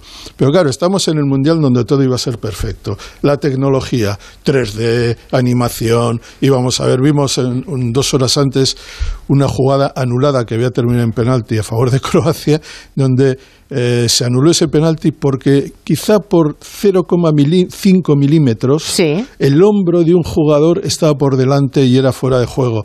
Y sin embargo esto tenemos que creer que vieron una fotografía definitiva, no en la tele, no hubo una captura. No se vio, claro. para que sea fuera toda la pelota, eh, toda la pelota, si extiendes eh, la proyección de la pelota hacia arriba, hacia abajo, toda la pelota tiene que estar por detrás de la, de la raya. O sea, solo que la toque, solo que la toque un poco y ya está dentro. Si te puedo enseñar. Eso ha sonado muy raro. Diez fotografías donde la pelota parece que ha salido. Sí. Y te puedo enseñar otras diez donde, donde parece que quizá por un milímetro pero claro, es que estamos hablando del Supermundial de Qatar. No puede ser, todo No hemos reparado en gastos. Donde la tecnología, la inteligencia artificial, el data, eh, todo era... Y de repente esa jugada se hizo a ojo de buen cubero. ¿eh? A ojo de buen cubero y Alemania, que no es un cualquier cosa, a la calle. Los paranoicos, eh, o los no paranoicos, los que generalmente sospechan de casi todo, pensarán, es que claro, Alemania había dado mucha guerra con el tema de la LGTB y el, brazalete y contra la FIFA y había llevado el caso al Tribunal Superior de Justicia de en, el CAS y bueno, no creo, desde luego no ha sido por eso, pero claro, eh, de alguna manera el mundial va a quedar marcado por esta jugada del que no realmente vamos a ver porque si, hubiera acabado el partido Alemania clasificada. con empate a uno Alemania estaría dentro del mundial y imagínate que este caso que, le hubiera ocurrido a España claro, claro. cómo estarían los periódicos y las radios ¿no? que por cierto es la segunda vez que le pasa a Alemania en la historia de los mundiales.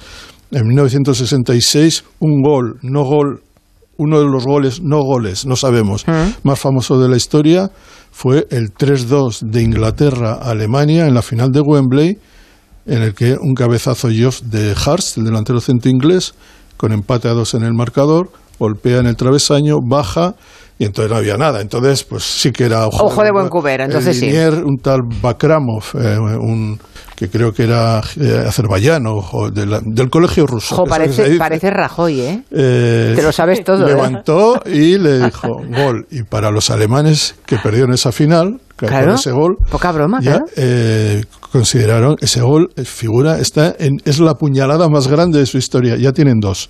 ¿Eh? Sí, porque esta otra, claro, eh, si hubiera ocurrido que por ese gol España estuviera fuera, efectivamente hoy no se hablaría de otra cosa de España. Yo te, yo te digo que en las portadas de los periódicos estarían la típica foto, tengo aquí algunas, que la pelota parece que está un, dos centímetros. Eh, sí, a mí me están enviando los oyentes sin parar fotografías y la verdad es que la mayoría parece que esté completamente fuera la pelota. Bien, en cualquier caso, un error de arbitral yo lo entiendo, Pero volvamos, estamos con el bar, que aquí todo está controlado. Sí, claro, es lo que tú dices. Pues, eh, por lo visto, no. Ya, claro, en Alemania no sabemos, no sé si el público es, menos caliente que aquí, pero yo imagino que en Alemania debe ser tema de conversación hoy, claro. Están enfadados con su equipo, estamos hablando de Alemania, mm. cuatro veces campeona del mundo, ¿eh? que no es cualquier cosa, tres veces eh, más finalista, pero hay que decir que eh, por ejemplo, yo miré ayer ya por pura curiosidad malsana, ¿no? La, la portada del Bill Zeitung, el periódico. ¿Cómo era? Eh, pues también estaban que echaban chispas contra la selección y contra, contra esa jugada. Claro, se entiende perfectamente. ¿Y cómo el, ves? El martes contra Marruecos, aviso. Exacto, ¿no? ¿Y eh, mm, avisas de qué? ¿De qué tenemos que pues estar prevenidos? Que, también deben ser rápidos esos chicos, ¿no? Y buenos, ¿no? Hay que decir que primero es un, un derby, por decirlo de alguna manera, son nuestros vecinos. Y, eso y muchos de ellos viven aquí, además, ¿eh? es la primera comunidad en, nuestro país, se va en serio, claro. Cualquiera que viera el otro día el partido Francia-Túnez, que fue de las mismas características, con victoria, Túnez lo vivió como una reivindicación nacional frente a la colonia, ¿no? Eh, frente al país colonizador. Entonces ahí hubo con muchos de los jugadores tunecinos jugando en la liga francesa y algunos con eh, pasaporte francés también. Aquí hay muchos jugadores eh, marroquíes que están en la liga española.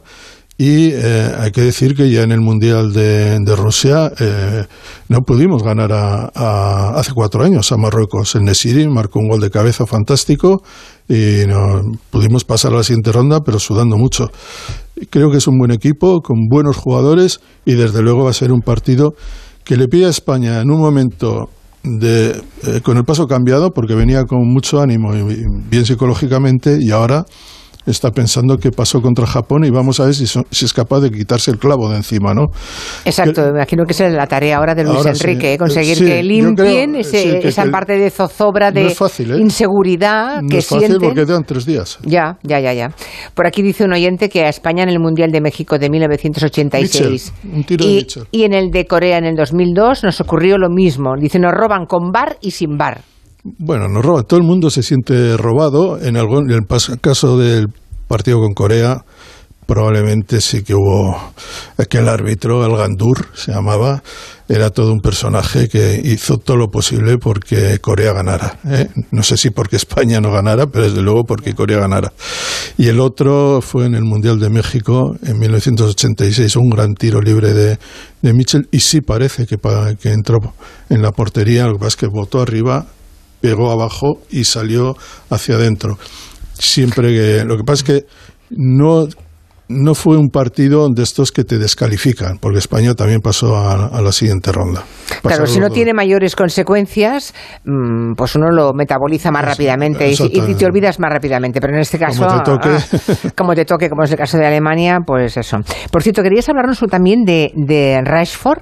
Este es un jugador de mm, inglés, ¿verdad? Sí, yo que te gusta por siento que ocupemos tanta... No te preocupes. No, es que me gusta lo de Rashford porque, como siempre hablamos, no solamente hay que hablar de, de fútbol, del juego cuando se habla con fútbol, de tengo, futbolistas. tengo un gran estima a los futbolistas. O sea, esa idea de que los futbolistas son unos caprichosos y tal, pues los hay como en cualquier otro mm. sector. Pero en general, yo tengo una opinión muy buena. Luego, algunas veces he trabajado con ellos, tengo algunas amistades. Son gente estupenda. Además, que desde pequeños están obligados a hacer un trabajo muy duro. Y John Rosford es un chico inglés, un gran delantero, negro, de, la, de un barrio cercano a Manchester, pobrísimo, pobrísimo, que vivió durante su infancia, lo ha comentado, pues de, de de las bandejas de comida que les dejaban eh, pues en los colegios para que pudieran alimentarse. Él no desayunaba, no cenaba, iba al colegio y se alimentaba con aquello. Luego, ya desde los 17 años, está en el Manchester. Más que eso, que es un gran jugador, este es el hombre que dos veces, dos veces durante la pandemia, le, le dejó terriblemente mal a Boris Johnson. O sea, Boris Johnson dijo que no tenía 100 millones de libras en su presupuesto para durante el verano se diera comidas a 1.300.000 niños necesitados en Inglaterra. En Inglaterra, la parte norte de Inglaterra, pasa, hay una precariedad extraordinarias, unas penurias extraordinarias. Y Boris Johnson dijo que no, que eso no se aprobaba y tal. Y John Rashford, que está, es un ciudadano que... Que recuerda de dónde vienen los orígenes. Y que además está en, diversas causas solidarias, hmm. les escribió una carta excepcional. De hecho, tuvo tal acogida que tres días después Boris Johnson tuvo, que plegar, rectificar. Me acuerdo, me acuerdo. Y, dar a que, y lo volvió a hacer en la segunda ocasión. De hecho, eso le generó a Rashford dos problemas. Uno, que no, no, jugó tan bien, en los dos últimos años no ha jugado bien y se le acusó de estar distraído, de estar en otras cosas, tú dedícate al fútbol. Ocupándose de los pobres que no comen. Y, eh, por ejemplo, el Daily Mail, el diario ultraderechista inglés, eh, lo primero que sacó, evidentemente, después de todo aquello, es que se había comprado cuatro casas por valor de dos millones de libras, que eso, a ver dónde iba ese señor eh, predicando para que luego eh, sacara este, este tipo, nos, nos enteráramos de estas cosas. Y él con un tuit muy elegante dijo, mire, yo nací sin nada, mi carrera va a ser corta, probablemente el día de mañana yo, mi familia, y, quizá mis hijos van a necesitar tener un hogar. Y he comprado cuatro pisos por dos millones de libras, es decir, 500.000 libras cada uno. No me parece tanto. Nada, por favor. y, con eso le tapó la boca. Pero esa presión, ser negro, ¿eh? porque cuando se arrodillaba, los, los, hinchas ingleses de la selección le silbaban muchas veces este tema de Boris Johnson, el hecho de que sea futbolista, el hecho de que sea futbolista famoso, mm. Bueno, pues hay muchos futbolistas que hacen cosas extraordinarias. Y además este las está haciendo en el campo, porque ha marcado tres goles en el Mundial de, de Qatar. Y ahora mismo el único debate que hay es si Rashford, a Rashford se le puede quitar o no de la selección. Y parece que es imposible tal y como está la cosa. ¿Y por qué lo quieren quitar de la selección? Bueno, pues no era titular al principio, pero ha entrado tres goles y, además en el último partido contra Gales dos goles maravillosos. Eh, oye, Lorenzo, por si tienes que irte dentro de un ratito, creo que nos querías hablar, nos querías recomendar una obra de teatro, mm, un estreno eh, de un clásico teatral en el que tienes... estreno tienes alguna, en Valladolid. Tienes alguna cosa que ver, ¿no? Sí, que una vez más con la compañía Noviembre que dirige Eduardo Vasco, con el que dentro de nada cumplo 20 años de relaciones, más que muchos matrimonios, eh, pues he vuelto a diseñar el vestuario de esta versión de una comedia divertidísima en siglo de oro que se llama Abre el ojo. Abre el ojo. Abre el ojo de Rojas Zorrilla y la protagonista sorprendentemente es una cortesana, vamos a, usar la palabra elegante, sí. una cortesana de altos vuelos en el Madrid del siglo de oro, muy empoderada, como decimos ahora, porque hace y deshace y se los maneja como quiere a los tres los lía y los relía. ¿Y a quién has vestido? ¿A ella o a, todos? A todos, a, todos. A ella de rojo caprile, por supuesto, porque es una, una alianta muy, muy graciosa y, y, en fin, empezaremos después de Navidad la gira por toda España. Creo que la primera plaza es Las Palmas de Gran Canaria, que voy a ver si me apunto, que hace mucho que no voy por allí. Y nada, espero que tengan muchísimo éxito allá donde vayan y os recomiendo que vayáis a verla porque vais a pasar un buen rato, a reírse mucho, que es lo que necesitamos en estos tiempos, Julia. Hoy tenemos a Capriles sentado en el estudio en Barcelona. No nos veíamos precisamente desde Canarias, tú y yo. Desde los carnavales de Tenerife, 2020. Sí, señor, desde el principio del 2020. Un guapetón, ¿eh? con el jersey. Hombre, con el jersey de mamá. para ver a Julia después de tres años no va a venir son zarrapastroso. Hacemos una pausa y vamos contigo luego, Noelia, que nos quieres hablar de Patricia Smith, ¿no? Patricia Highsmith. Highsmith, perdón, Patricia Highsmith. Estoy ya tan puesta. Noelia, un besito. Un beso, Lorenzo, te mañana tienes, Mañana tienes cita en el Boalo, me parece. Ah, sí tengo. Ah, pues no sabía, pero estoy encantada de ir al Boalo siempre. ¿Ah, qué guay. ¿Hay cita? Ah, pues ya me lo contaréis. Un, un, texto de Noelia que se recita otra vez mañana en el Boalo. Ah, mira. En honor a Carmen Martín Gaite. Ah, muy bien. Qué maravilla. ¿Y no lo sabías? Pues, eh, oye, pues no, porque no lo sé todo. Porque lo, organiza mi hermana Patricia, que es muy amiga de, Noelia. Sí, sí, sí, la adoro, la adoro muchísimo a Patricia. Dos minutos y vamos con Noelia. En Onda Cero, Julia en la Onda. Julia Otero.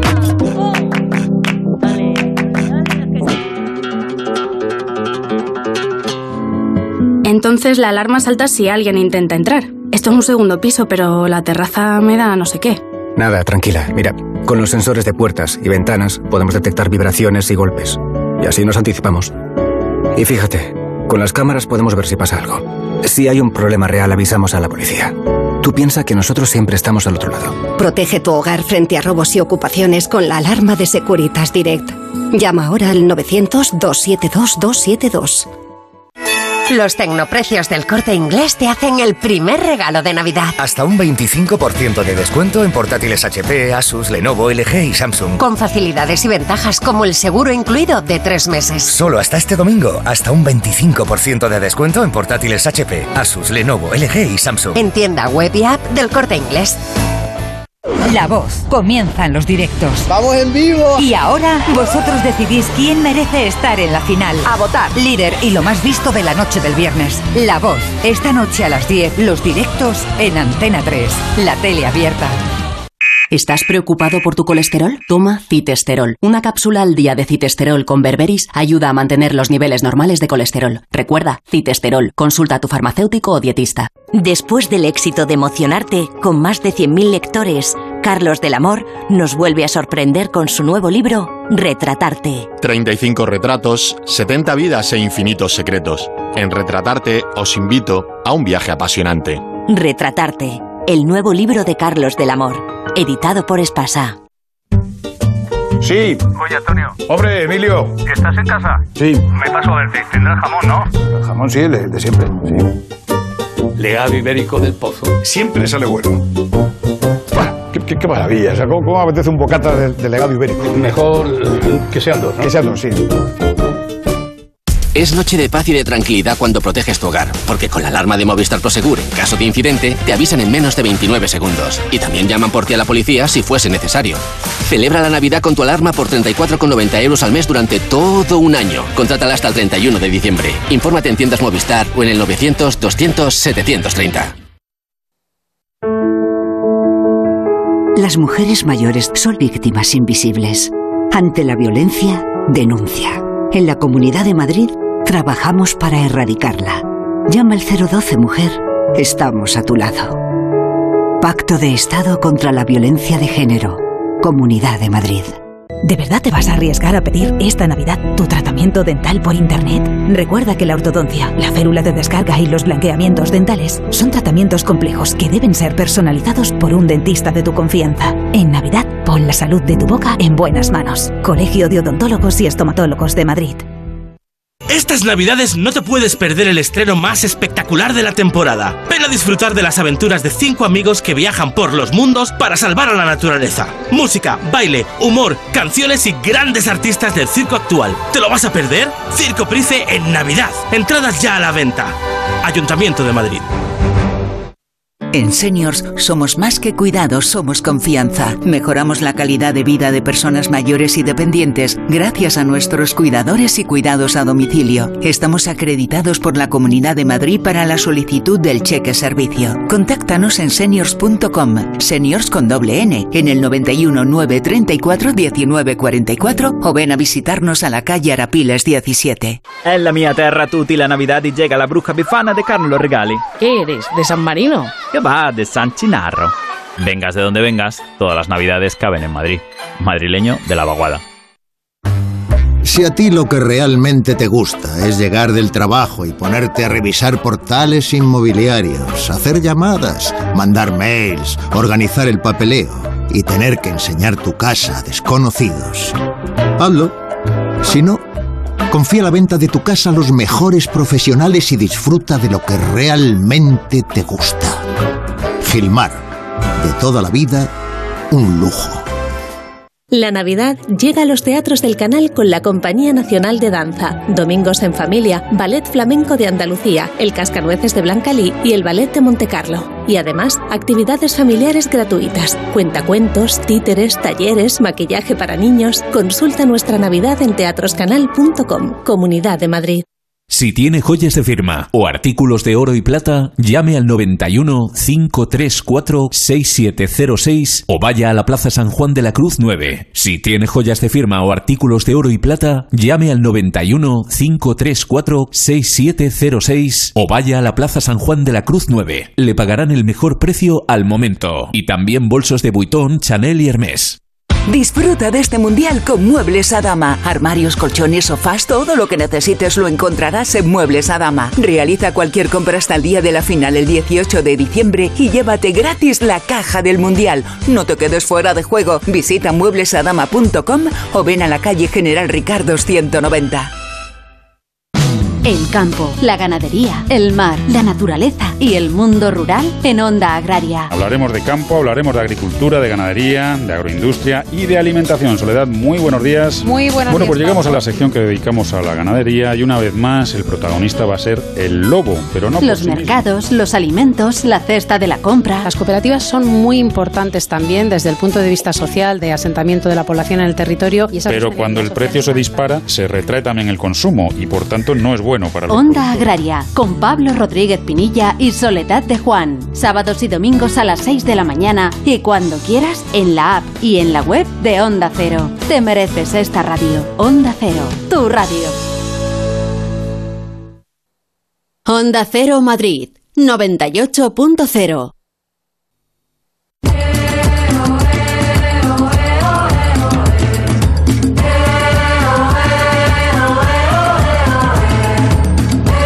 estamos en la última parte, en la recta final del territorio Comanche. No te preocupes, Noelia, que el resto del tiempo que nos quede va a ser para ti, pero déjame que despida a Lorenzo Caprile, que comentaba una cosa que en la periferia sufrimos constantemente. Él está hoy en Barcelona porque viene a, a esa exposición de, de las estrerías de Santa Eulalia. Mañana tienes que estar en Murcia, ¿verdad? En Murcia. Y señoras y señores, ¿saben ustedes cuánto tiempo hay que eh, embarcarse en un tren para llegar desde Barcelona a Murcia? Pues unas 7, 8 horas, Julia. ¿Qué te parece? ¿Qué les parece?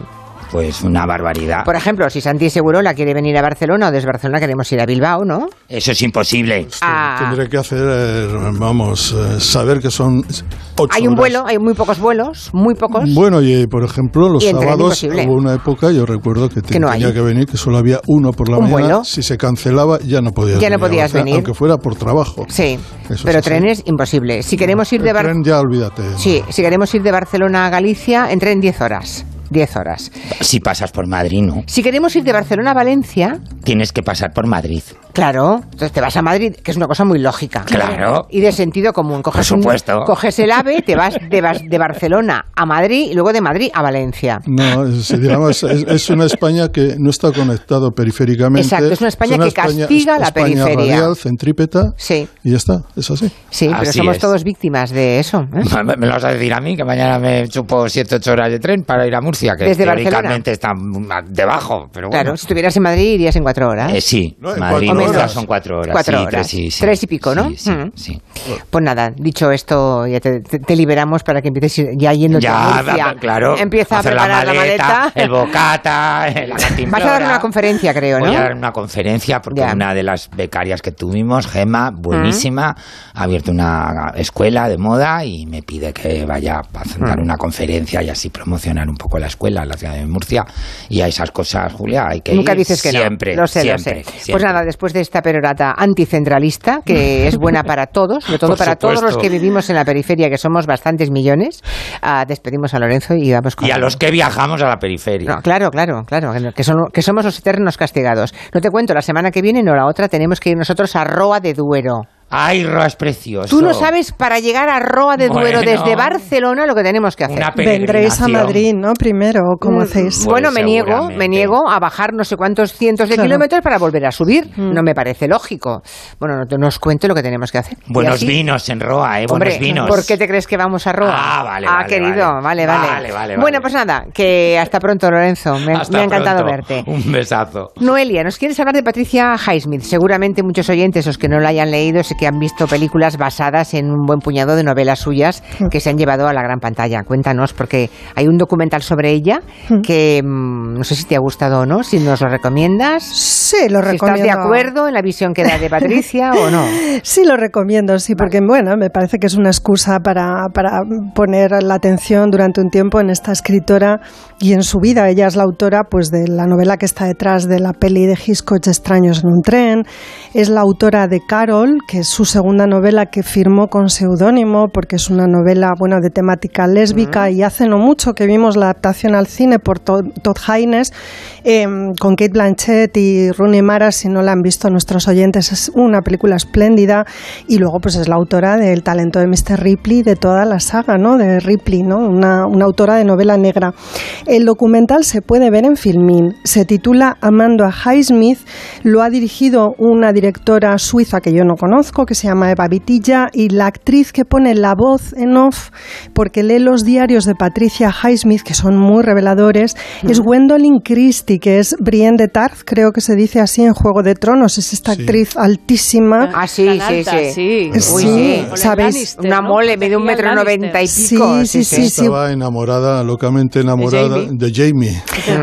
Bueno, que parece. es que como no, no sé nada de Juego de Tronos.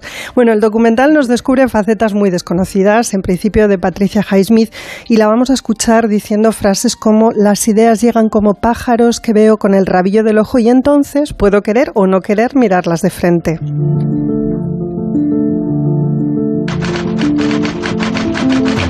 Ideas come to me like birds that I see in the corner of my eye, and I may try or may not to get a closer fix on those birds. Qué bota maravillosa. ¿Verdad? Por quería, cierto. Quería que la escucharais Madre a, mía. a Gwendolyn Christie. Sí. Bueno, que también quiero deciros que medir dos metros y llamarte Gwendolyn no deja de tener un poco de coña, Sí. pero bueno. Debe imprimir carácter, sí.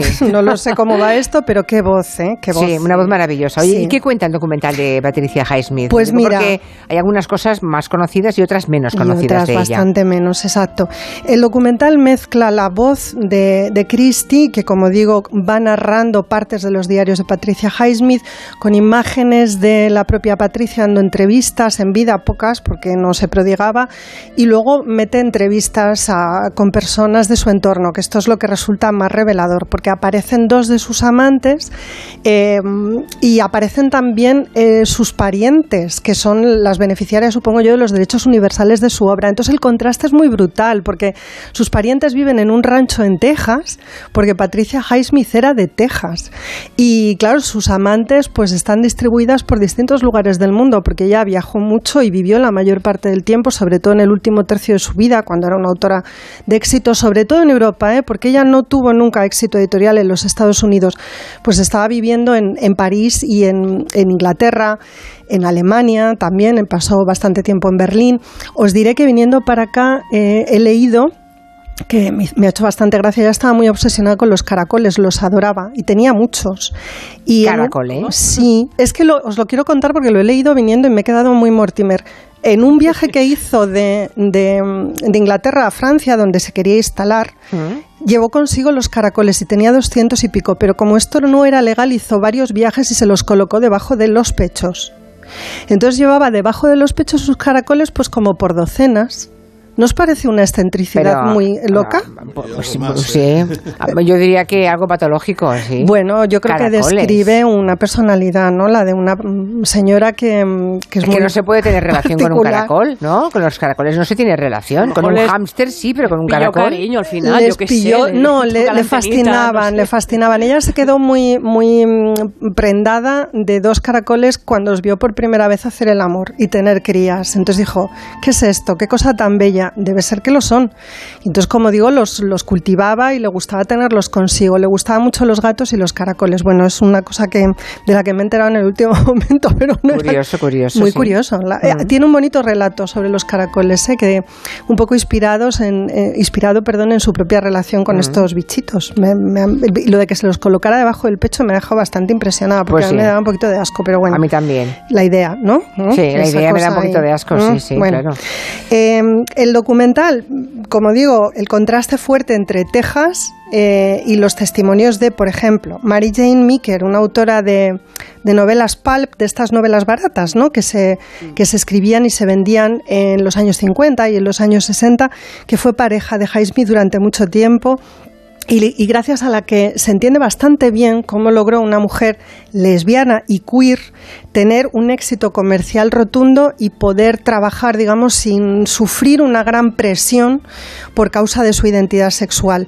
Eh, lo logró llevando una doble vida, es decir, ocultando totalmente Mm. su verdadera identidad. Si os fijáis, este es el tema de las novelas de Patricia Highsmith, la falsa identidad, ¿no? El ocultamiento de quién es una en realidad. Y bueno, de todo eso te enteras eh, escuchando, como digo, a Mary Jane Meeker, que cuenta que conoció a Patricia Highsmith en un bar de lesbianas en los años 50 en Nueva York y que en esa época Patricia se hacía llamar Claire Morgan, que es el nombre con el que firma su novela Carol, una novela que no reconoce como propia hasta, hasta que tiene ya casi 70 años. Durante mucho tiempo, y esto tiene que ver con lo que mencionaba hace un momento, con la doble vida, ella no hace público que es la autora de, su novel- de esa novela, aunque se sabe. Eh, bueno, pues porque no puede, no puede asumir, digamos, la autoría porque es una novela sobre lesbianas, pero además es una novela sobre lesbianas que tiene un final feliz. Es decir, que mm, permite una relación entre dos mujeres, ¿no? La autoriza, digamos, aunque sea en lo literario. Y bueno, eso es algo que ella no, que ella no consigue, digamos, no, no, no, se, no, no sale del armario, como diríamos ahora, Ya. hasta mucho más adelante. De hecho, Mary Jane cuenta que ella se somete en Nueva York a una terapia de conversión con una famosa psicoanalista, claro, la terapia fallida, como lo son todas, ¿no? En estos, en estos casos. Es decir, Todavía en aquella época, bueno, uno puede entender que, pero pensar que eso existe aún a día de hoy, eso Esto es lo que, es escalofriante. Esto es lo que es Claro. escalofriante, efectivamente. Y además ella era una mujer que lo tenía clarísimo, ¿eh? que lo tuvo claro desde muy pronto. Tanto es así que su madre, que era durísima y con la que tuvo una relación siempre muy tensa, a los 14-15 años de Patricia entendió perfectamente que le gustaban las mujeres y a partir de ese momento le hizo la vida todavía más difícil, porque le decía, si de verdad me quieres, eh, ¿por qué no te vistes como una mujer? ¿Y por qué no te comportas como tal? Y con 16 le encontró un novio, le puso un novio. Y ella recuerda los encuentros con ese chico con el que salía a cenar y a lo mejor a bailar y los primeros besos como si se hubiera caído en un cubo de ostras. Es decir, estaba, le repugnaba, tenía una, orientación sexual muy clara. Los hombres le repugnaban desde un punto de vista sexual. Y bueno, pues ahí hubo un sufrimiento muy grande hasta que ella decidió eh, hacer eh, lo que, por otro lado, las circunstancias suyas le permitían, que era viajar, salir de Estados Unidos, salir no solo de Texas y de Nueva York, sino de su país y marcharse pues eh, a París, por ejemplo, donde se dedicaba a bailar el tango en bares para mujeres.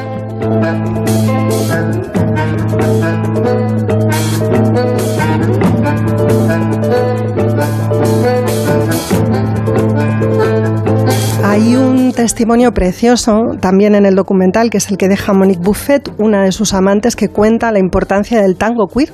Sabéis que el tango eh, empezó a bailarse en Argentina a finales del siglo XIX y lo bailaban hombres. Inicialmente es un baile de hombres en entornos marginales. Y solo en la primera y segunda década del siglo XX se empieza a bailar eh, con parejas mixtas de hombre y mujer.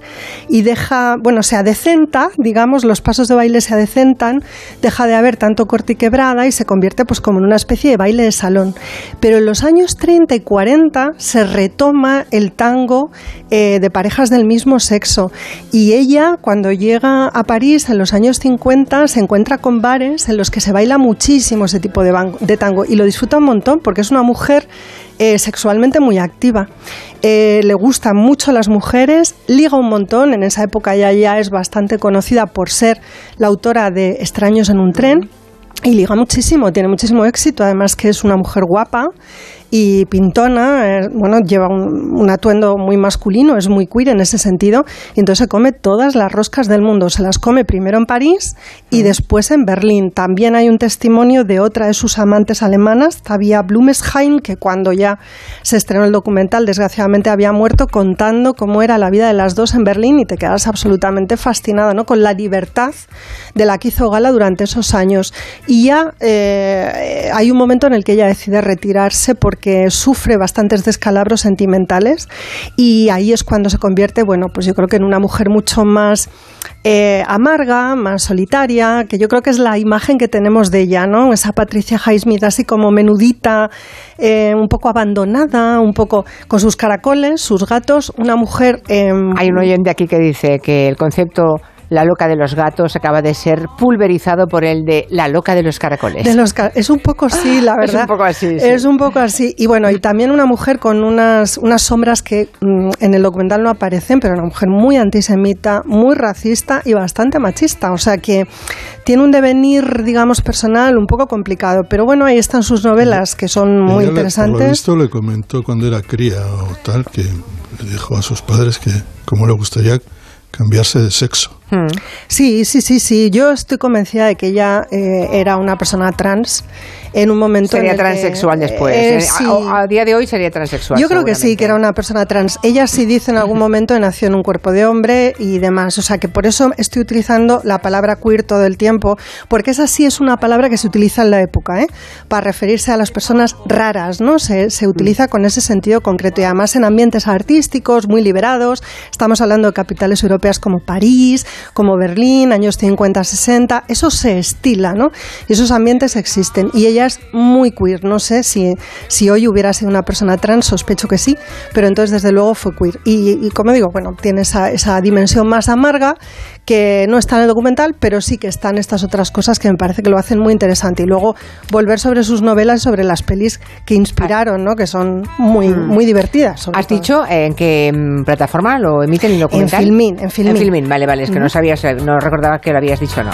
Si alguien, lo ha, si alguien lo ha visto y quiere hacer algún comentario, encantados. Si alguien quiere preguntarle, aprovechen, nos quedan nada, cuatro minutitos, a una cosa de, del Mundial, a Santi Segurola también.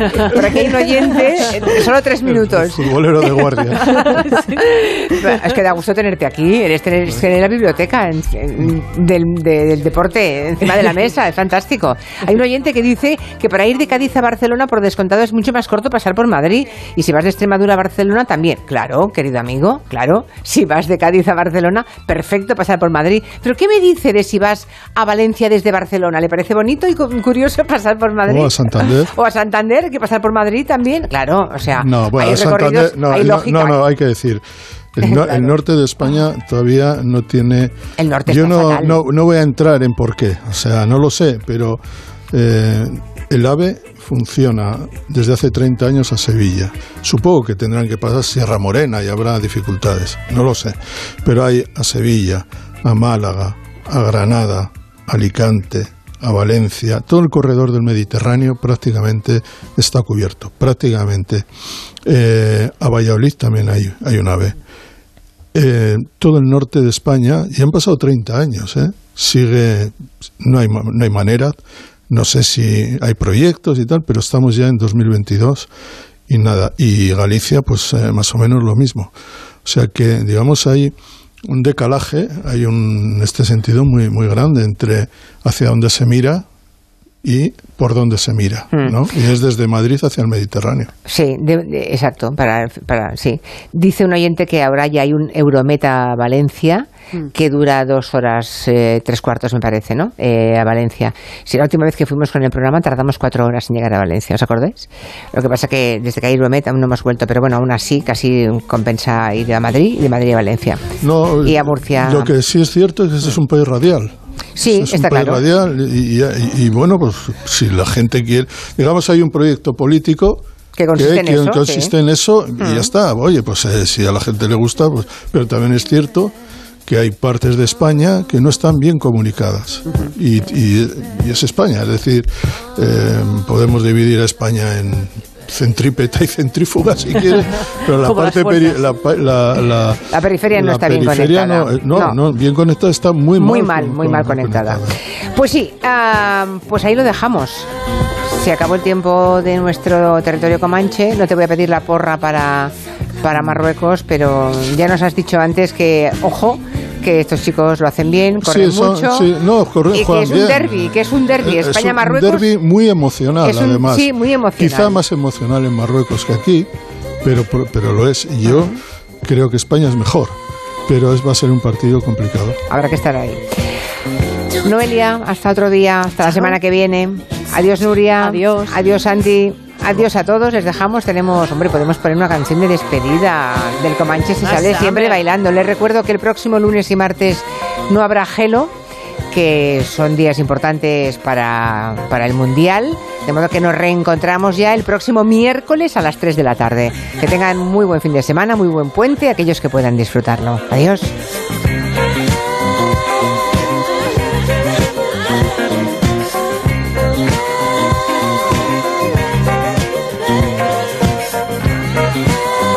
En Onda Cero, Julia en la Onda, con Julia Otero.